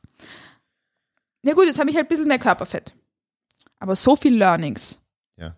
Und fuck, das Körperfett kann ich ja wieder verlieren. verlieren. Es ist halt Körperfett. Also was ist, Körperfett? Ja, Körperfett ist etwas, was mich wärmt, was mir jetzt im Winter gut tut, was mir Weichteilhemmung im, im Training fürs, gibt. Fürs, fürs Sumo-Kreuzheben. Sumo-Kreuzheben. Sumo. yes. Das ich ja jetzt wieder drinnen haben darf. Und ja, man muss keine 10 Kilo so schnell zunehmen. Aber was passiert? Ich habe wieder das Wohlfühlgewicht, das ich davor hatte. Schneller, als ich es mir gewünscht hätte. Und wenn ich halt jetzt mich aus meiner Komfortzone aus dem Sinne rauswage und mich ab einem Punkt nicht mehr wohlfühlen würde, erstens, fuck it, ich mag jetzt länger nicht diäten, das tue ich meinem Körper ja. nicht an. Und zweitens, ähm, dann verliere ich das Körperfett irgendwann ja. mal wieder. Das macht weder aus, wie meine Kompetenzen sind, noch wie mein Posing ist, noch wie ich als Coach agiere, noch wie ich als Athletin bin. Das ist Körperfett. Exactly. Das ist wie eine Dose. Entweder ist die voll oder leer ist. Mhm. Kann sie ja auch wieder austrinken, oder? Ich kann ja Körperfett wieder verlieren, wenn ich mich damit nicht so wohl fühle. Abgesehen davon, dass es geil ist, sich mal nicht wohl zu fühlen. Ist wichtig. Das ist wichtig. Ja, voll. Wie schaut der derzeitige Ernährungsalltag jetzt aus? Oh, ich habe meine Makros gestern so genau getroffen wie noch nie. Ah, wirklich? Aber es war Wirklich? zufällig. Ah, nice. Ähm, also was ich jetzt aktuell mache und was mir gut tut, ist, dass ich tracke, aber ich habe zwar die Targets von dir. Ähm, aber die als etwas autoregulativer betrachte. Wenn ich hungriger bin, bin ich hungriger. Wenn ich Ja. nicht so viel Hunger habe, habe ich nicht so viel Hunger. Ja. Wenn wir frühstücken gehen und ich deshalb ein bisschen mehr Fett habe Mhm. und halt dann an einem, einem Tag ein bisschen mehr Fett habe, habe Ja. ich an einem Tag ein bisschen mehr Fett. Wahrscheinlich habe ich dafür dann ein bisschen weniger Carbs. Und wenn nicht, das ist auch egal, dass ich das jetzt ein bisschen autoregulativer sehe und da wieder bei einem bestimmten Punkt mehr Adherence für mich mitnehmen möchte. Ab dem Punkt, wo es mir from a Stress Management Perspective damit gut geht. Ja. Und jetzt tut es mir gerade gut, autoregulativer damit zu sein. Wenn ich an einen Tag, wenn ich an ein paar Tagen mal genau meine Makros hitte, cool. Ja. Und wenn nicht, Ja, ist ja ein flüssiger Übergang jetzt. Äh, Voll. Von einem sehr flexiblen Essverhalten, nennen wir es einmal so, äh, initial Post-Prep, bis hin zu jetzt immer mehr Rigidität, die aber eh von selber kommt. voll. Ja, die aber eh von selber kommt. Und dass du Dinge einfach umsetzen kannst. Das auf was wir uns, wie wir uns jetzt halt konzentrieren, ist ganz einfach Trainingsperformance etc. Dass Voll. das halt einfach stimmt. Ja, dass wir einfach uns, uns, uns darauf fokussieren und es tut dir immens gut. Voll. Ja, Voll. voll. Voll. Wie, wie macht's jetzt gerade? Ich, mein, ich weiß es eh, aber man muss jetzt äh, vielleicht ein bisschen für die Leute kommunizieren. Äh, wie macht's jetzt gerade, wenn du essen gehst? Ähm, Trackst du das dann alles ein oder sagst hier und da mal auch ein Free Meal? Also, was mir mental nicht so gut tut, sind Free Meals. Ja. Für mich sind Free Meals so ein, Haben wir am Anfang herausgefunden. ja, es funktioniert für mich Ja. einfach nicht. Das bringt, also es bringt mir nichts. Für manche ist das gut, dann zu wissen, okay, das muss ich nicht tracken, etc. Ähm, aber für mich tut das ein bisschen Schwarz-Weiß-Denken triggern.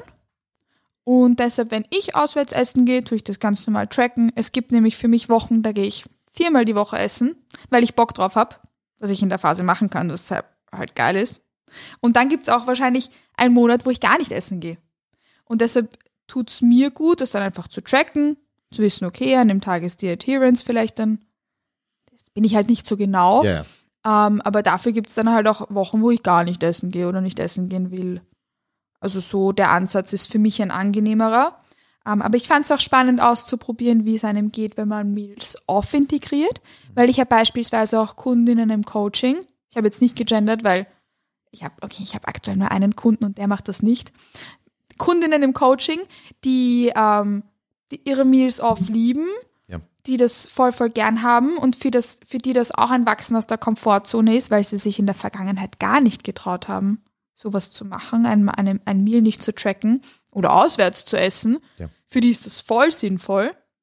Und dann gibt's Leute wie mich oder wie auch einige meiner Kunden und Kundinnen, die das gern tracken und die da gern die Flexibilität haben, mal öfters ein Meal off zu haben, mal weniger oft.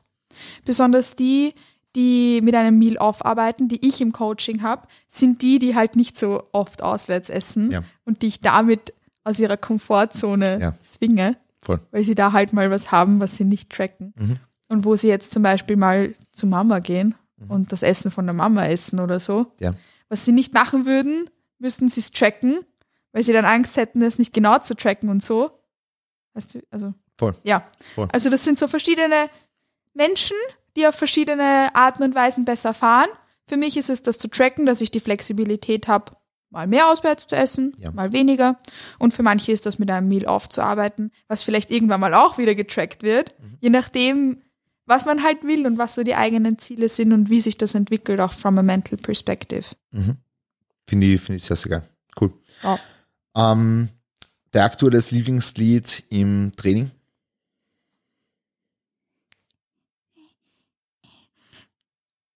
Sie ist im Überlegen. Also der, der, der Podcast hat es nicht gestoppt. Nur falls ihr Okay. jetzt da nichts hört. No. Also, ähm, das stimmt jetzt nicht, aber wenn ich jetzt einfach an irgendein Lied denken muss, dann ist es dieses ähm, irgendwas mit fucking ready to go. Hardstyle-Lied. Okay, aber müsste ich jetzt auf meinem Handy nachschauen. Okay. Mir fällt gerade nur ein altes Hast du, hast du eine ein. Playlist? Ja, Spotify? das ist PR Smasher. Oh, ich liebe aktuell. Ich bin gerade auf einem ganz schlechten Ist die Playlist in einem. Linktree? Nein, aber auf Spotify, Kathi Madlik, Okay, habe ich verschiedene Playlists. okay. PR Smasher hat schon 420 Titel und geht über 24 Stunden lang. Wirklich? Und ich höre immer nur die untersten. Pass auf, seid ihr, liebe, liebe ZuhörerInnen, äh, seid ihr der Typ von Mensch, der, oder die, der Mensch, der, der äh, fuck it, sei, seid, ihr, seid ihr der Typ, ähm, immer neue Playlists machen, mit immer die aktuellen Lieder oder eine Playlist, wo alle Lieder drin sind. Hm. Weil du bist, du bist sicher so, wie PR Smasher, 400, 400 Songs, du haust hier alles in eine Playlist rein. Nein, ich habe Nein, verschiedene Playlists na wirklich. und habe von, de- von jeder Playlist immer nur die untersten. Haben wir viele? Genres. Ja, ja, Bi- NBC Bikini aber- Backstage ja, ja, Playlist. Ja, ja, ja, Sometimes that's a vibe. Ich habe sogar aufgeschrieben, Backstage Pre-Pump Up. Was ist dein Lieblingslied? Ich habe Spannungsmusik gehört. Spannungsmusik. Perfekt. Na, ähm, ich mache das nicht. Perfekt. Ich habe das nämlich so, ich habe eine Hardcore-Playlist Ja, für zum Beispiel das Jahr 2022. ja. Da habe ich alle geilen Lieder drin. Die hat meistens so, sag mal, zwischen 40 und 50 Songs. Mhm. Und ein paar davon höre ich öfter. Und die nehme ich dann in 2023 mit rein. Mhm. Und ich mache dann 2023 wieder eine eigene Playlist, wo die besten Lieder von 2022 drin sind, plus die neuen von 2023, 2023 Mhm. die mir gefallen. Also ich mag, also mir fucken die obersten Lieder von der Playlist so ab, dass ich die Ja. komplett, also ich mache dann einfach eine neue Playlist, Mhm. weil ich mag die Lieder gar nicht mehr drin haben. Aber das ist schon so. Die, die PR Smasher gibt es seit ich. Seit Die, 2018. Me die Melli ist genau gleich, die hat eine Hardcore-Playlist, äh, die heißt Durchdran. Ja, die heißt Durchdran. Und die Playlist hat, keine Ahnung, eher irgendwie so 400 Lieder wahrscheinlich. Ich weiß nicht genau wie viel.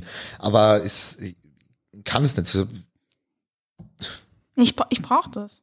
Weil manchmal schaue ich mir auch gerne die Lieder an und denke mir, ah, das hast du da und da gehört zu einem fetten PR.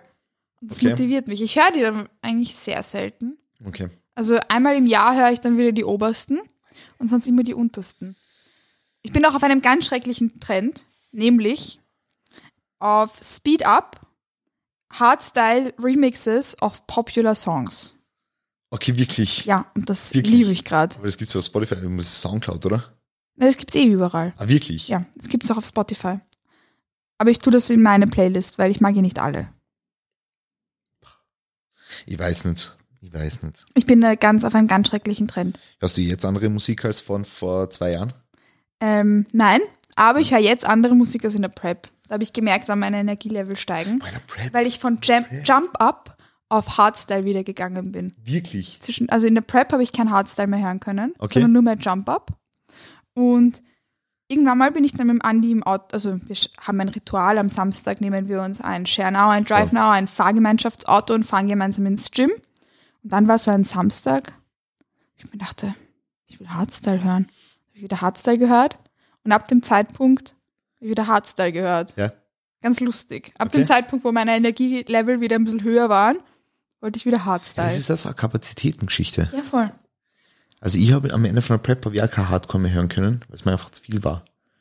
Genau Ja. gleich wie ich nicht jede Session im Gym machen habe können. Ja, Es war einfach so, diese, diese, diese, diese Stimuli, das war einfach zu viel. ja. Also ich habe entweder in, am Ende von der Prep habe ich Rap gehört, was ich schon ewig nicht mehr gemacht habe im Training, äh, oder te teilweise sogar so Motivational Speeches. Ah, wirklich? Ja, aber so ganz, ganz ruhige, einfach nur so Motivational Speeches. Oh, ich habe dann Shakira und so gehört. Wirklich schick. Okay. Ja, ich habe Shakira Perfekt. gehört. Und ich habe irgendwas gebraucht, Bruder das mich los. ein bisschen pusht, aber nicht zu sehr und nicht zu viel Stimuli ist. Shakira. Das war Shakira. okay. Aber und auch Jump Up. Okay. Und Jump Up. Jump Up war auch okay. Wenn dir dieser Podcast gefällt, kannst du ihn auf folgende zwei Arten unterstützen.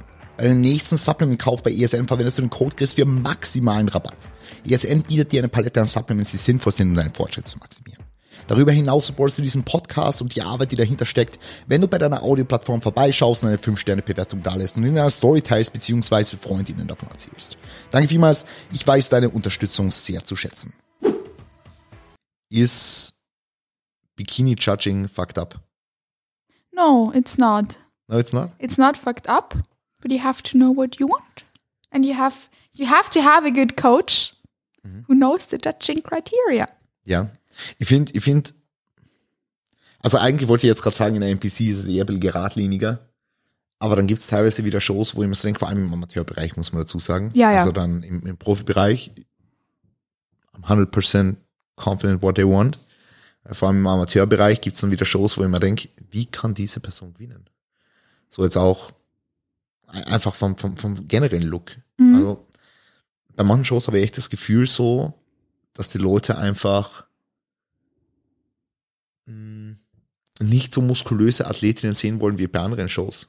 Ja, ich finde, glaube ich, da war zum Beispiel die, der Pro Qualifier, wo ich war. Ähm, wo ich auf der Bühne war bei Two Bros. Ja?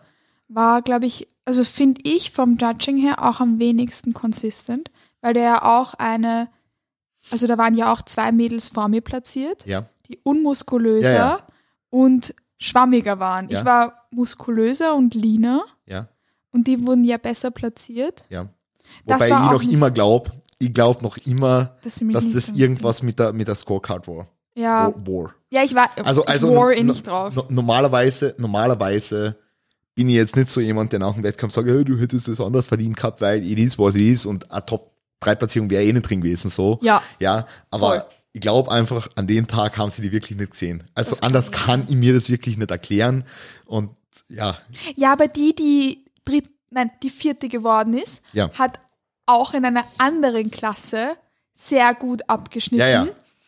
Was ich auch überhaupt nicht gesehen habe, weil die war unmuskulös und nicht so lean.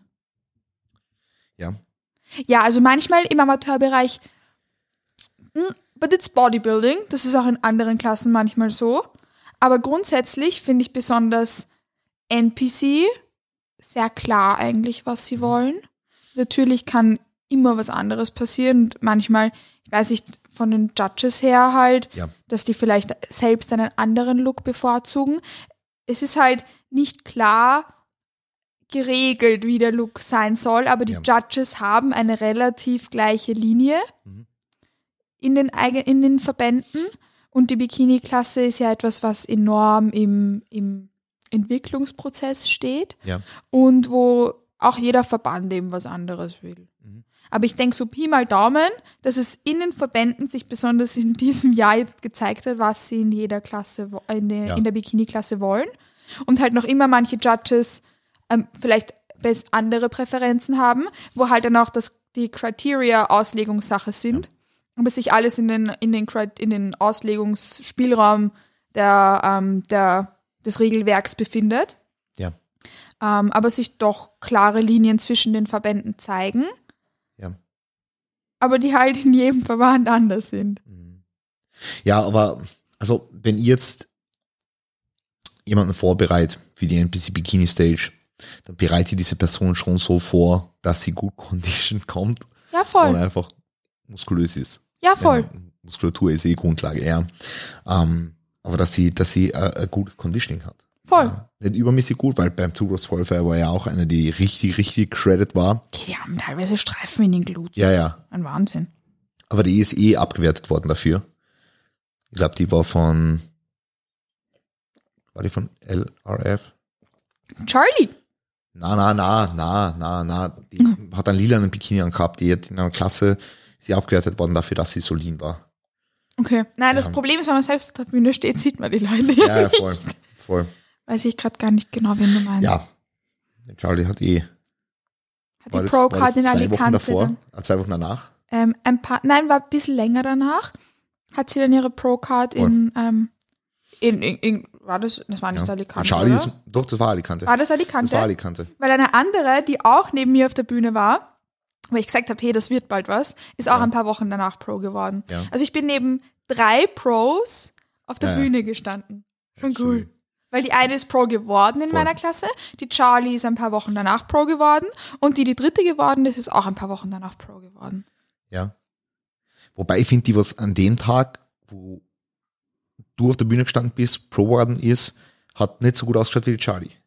Die Charlie ist halt auch, also ich, Charlie ist ein Wahnsinn, ich liebe Charlie. Aber Charlie ist ähm, auch eine sehr eigene Bikini-Athletin, Ja. weil sie einen sehr eigenen äh, Körperbau hat. Sie hat halt sehr weite Schultern. Augenschultergürtel, ja. Sie hat einen Orgenschultergürtel und sie hat halt nicht diese extrem feminine und ähm, zierliche Linie, die sie manchmal im Bikini aber sehen wollen. Mhm. Ja. Also es ist sicher bei den Pro-Shows auch so, dass sie in, bei manchen Pro-Shows sicher eine Orgelplatzierung kriegt und bei manchen wahrscheinlich nicht mal in irgendein Callout kommt, Ja. weil sie halt von der Linie her so etwas ganz Spezielles ist. Ja. Sie hat einen wahnsinnigen Look und ich liebe ihre Schultern und einfach die Density, die, sie- die sie in der Muskelmasse mitbringt.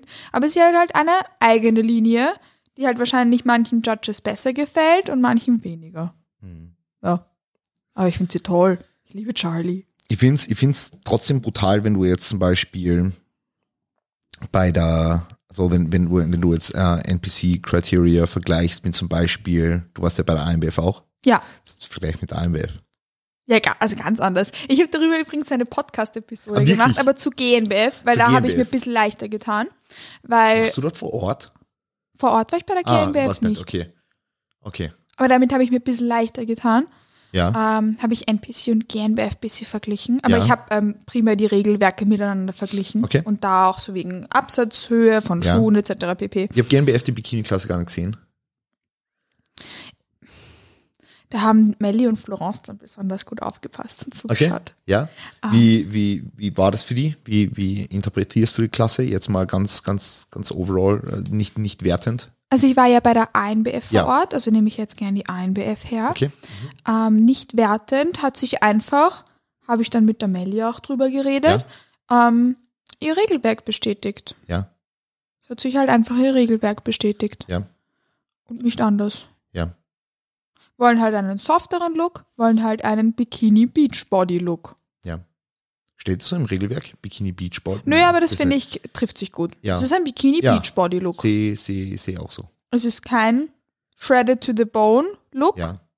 Es ist kein Extremely Conditioned Look.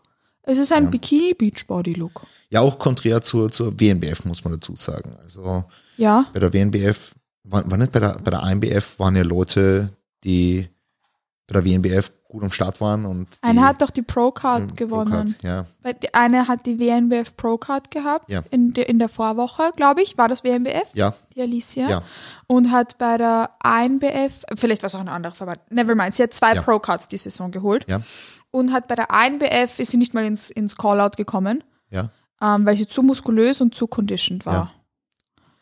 ja. Das hat, wie gesagt, das hat man einfach bei der, bei der WNBF dann gesehen, auch jetzt bei, bei der WNBF Germany. Ja. dass es dann auch so war, dass sie einfach an, ich sage jetzt trotzdem, an more NPC-like Look Ja. preferred haben, im Gegensatz zu jetzt ähm, beispielsweise der AMBF. Ja. Ja, also auch mit, mit schöne, schön, schön abgezeichnete Glute Hamstrings, äh, mit auch gut Muskulatur im Schultergürtel etc. Ja. ja, voll. Dann natürlich auch jetzt posting-spezifisch dann auch noch den, den Rücken natürlich schön ausgebildet. So. Ja, Ja, ähm, aber mega spannend. Mhm. Mega spannend. finde ich auch. Es haben sich dann viele beschwert und ähm, gesagt, ja, das ist nicht geradlinig und keine Ahnung, was sie jetzt im Bikini wollen.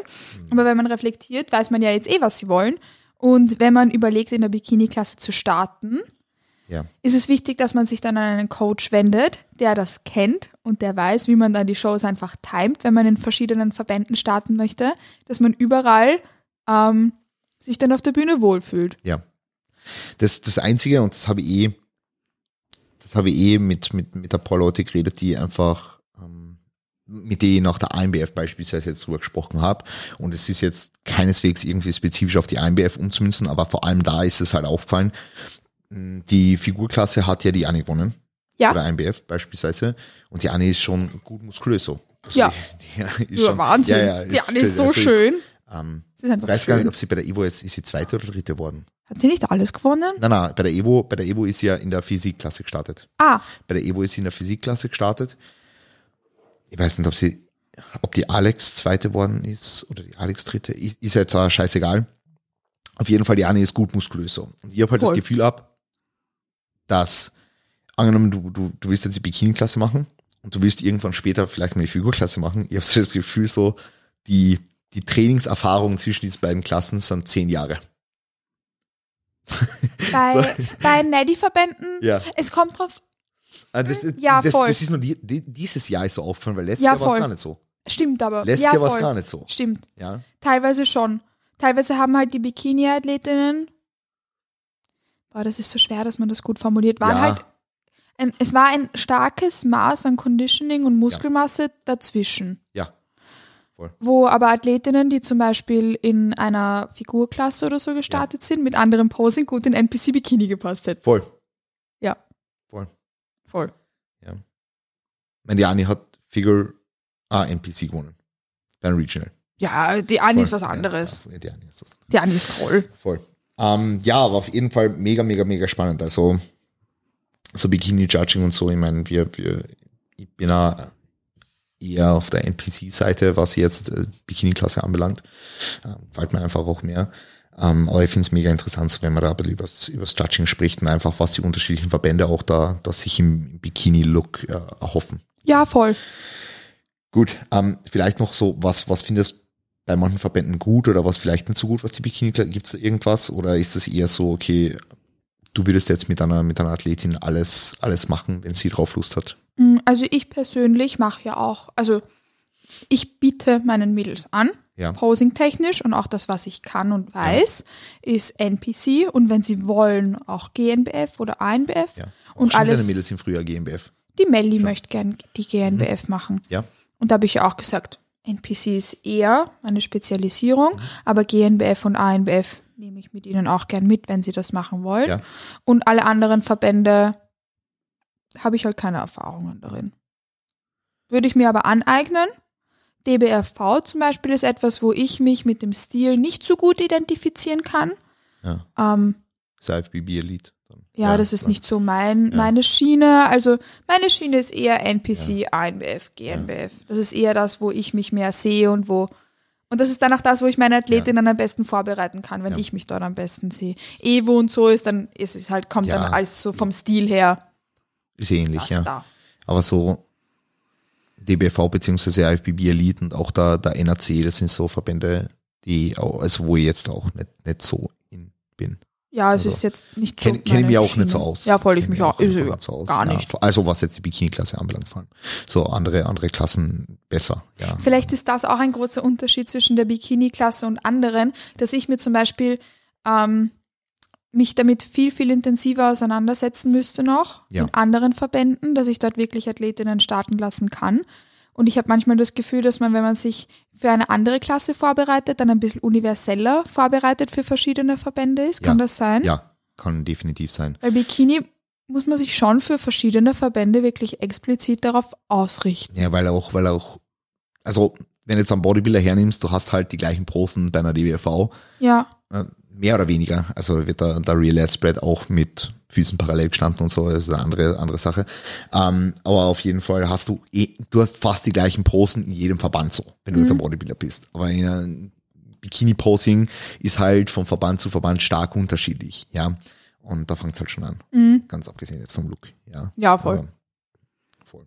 Aber ja, ähm, du bist definitiv universeller vorbereitet. Also PCA ist dann auch nochmal was anderes. Ja, Ja, aber ist auch bei Bikini komplett was anderes. Ja. Also PCA Bikini Ja, ja, ist ja. nochmal komplett was anderes als alle anderen. Verbände. Ähm, aber zum Beispiel Figure ist halt auch mit, mit Kühe und allem drum dran, ist auch nochmal anders. Ja. voll. Pose with the arms overhead and stuff. Ja, ja gut. Ich würde sagen, wir runden es da ab. Wir runden es da ab. Hast du noch irgendwelche Dinge, die du adden willst? Äh, äh, vielleicht, wo, ich meine, äh, der, der Einspieler für Progress Coaching war schon da, also Coaching brauchst du jetzt nicht bewerben. Ähm, der, ist schon, der ist schon zwischendurch gewesen. Ah, okay. Ähm, hast du irgendwelche anderen Dinge, auf die du Leute holen willst? Irgendwelche Posing Camps? Irgendwelche, auf was willst du Leute? Irgendwelche Posing Camps. irgendwelche, irgendwelche gibt halt nur Posing-Camps, eins. die so, die so herumschwirren oder irgendwas, äh, was du, was du sonst noch anbietest, wenn sich die Leute dafür deinen Service interessieren. Ja, also wenn ihr mich sympathisch findet, der Chris und ich sind ja in, also der Chris hat mich ja als Coach für Team Progress, da ist mein, Spiel, ähm, mein Werbedingsbums ja anscheinend schon eingelaufen. Ja, ja. ähm, und außerdem äh, biete ich auch Bikini-Posing Also Stunden ich habe die als Coach für gar nichts, so wir bilden Team Progress. Wir sind Und, ein Team. Ja, We are a team. ja. Very, very proud and grateful to be part of that. Ähm, und außerdem, oh, thank you. Ähm, und außerdem, neben meinem Part ähm, im Team Progress, biete ich auch Bikini-Posing-Stunden an. Und in dem Rahmen gibt es etwas, das nennt sich Bikini Posing Camp ähm, wo ich äh, den Mädels, die da mitmachen, eine wöchentliche Gruppenposing-Session anbiete und einen äh, Monthly Posing-Check-In. Also wenn ihr daran Interesse habt, da findet ihr die Infos in meinem Linktree auf Instagram, das ist mein Handle at katimadlik. Und wenn ihr mich gerne reden hört, habe ich auch einen Podcast, der ist auch in meinem Linktree verlinkt, wo ich über verschiedene Themen rede, über die wir jetzt auch getratscht Die haben. Growth Lab. Die Growth Lab. Da fasse ich alles zusammen, was so Mental and Physical Growth betrifft wenn ihr mir gerne zuhört. Ja, das, Das bin ich. Stabil. Und ich mache jetzt Posing Reels. Posing Reels. Posing Reels. Instagram und ich habe auch. TikTok. Wirklich, du hast TikTok. Ja, aber ich weiß nicht, wie ich damit umgehen kann und ich will mich damit auch nicht auseinandersetzen, weil ich habe Angst, dass ich sonst einen nervösen TikTok-Daumen kriege. Uiuiui. Also ich lade ein bisschen was auf TikTok Ich finde hoch. es total lustig, weil ich tue TikTok auch gar nicht konsumieren. Also ich gehe auf TikTok rein zum Hochladen, Kommentare vom letzten Reel beantworten, oder Reel, schau, äh, vom letzten Video beantworten und das war's. Ja, voll. Sonst mache ich TikTok gar nichts. Ja, so, das same. Konsumieren geht mir nur am Arsch. Ähm, Ja. Das ist, passiert mir zu viel. Das sind für mich zu viel Stimuli. Boah, aber- TikTok ist ein Wahnsinn. Aber das sind auch, sind auch wirklich, wirklich unnötige äh, TikToks und so. Ach, Ich komme auch mit den Trends nicht klar. Ja, Was ja. sind das für komische Trends? wo man dann tanzt und dann tut man klatschen und es ist, überfordert mich. Also da habe ich dieselben Videos wie auf Instagram. Es tut mir sehr leid, aber ihr könnt das gerne auch anschauen, wenn ihr das möchtet. Ja, follow her on TikTok. Und ins primarily, primarily, primolary Primo. ähm, Instagram. Gut, Primo hat nochmal kurz, also würde ich sagen, wir beenden die Episode hier. Äh, ich bedanke mich jetzt auch bei euch allen fürs Zuhören. Ich weiß es sehr zu schätzen, wenn euch die Episode gefällt, dann, ich meine, ihr habt es jetzt schon öfter erwähnt, aber teilt sie äh, in den sozialen Medien, also nur, auf, damit du dir jetzt nicht fragst, wo habe ich es erwähnt, ihr habt es eingespielt. Ah, okay. Äh, ja, ja, ja. Ähm, teilt sie in den sozialen Medien, lasst gerne eine Bewertung da. Podcast wird jetzt aufs nächste Level gebracht und wenn ihr noch irgendwas braucht, irgendwelche Ideen habt, dann meldet euch einfach via Instagram DM. Und ansonsten wünsche ich euch einen wunderschönen Tag. Passt auf euch auf, gebt Gas, verwitzt und träumt mich Stern. Wir sehen uns bis bald. Bis bald. Peace.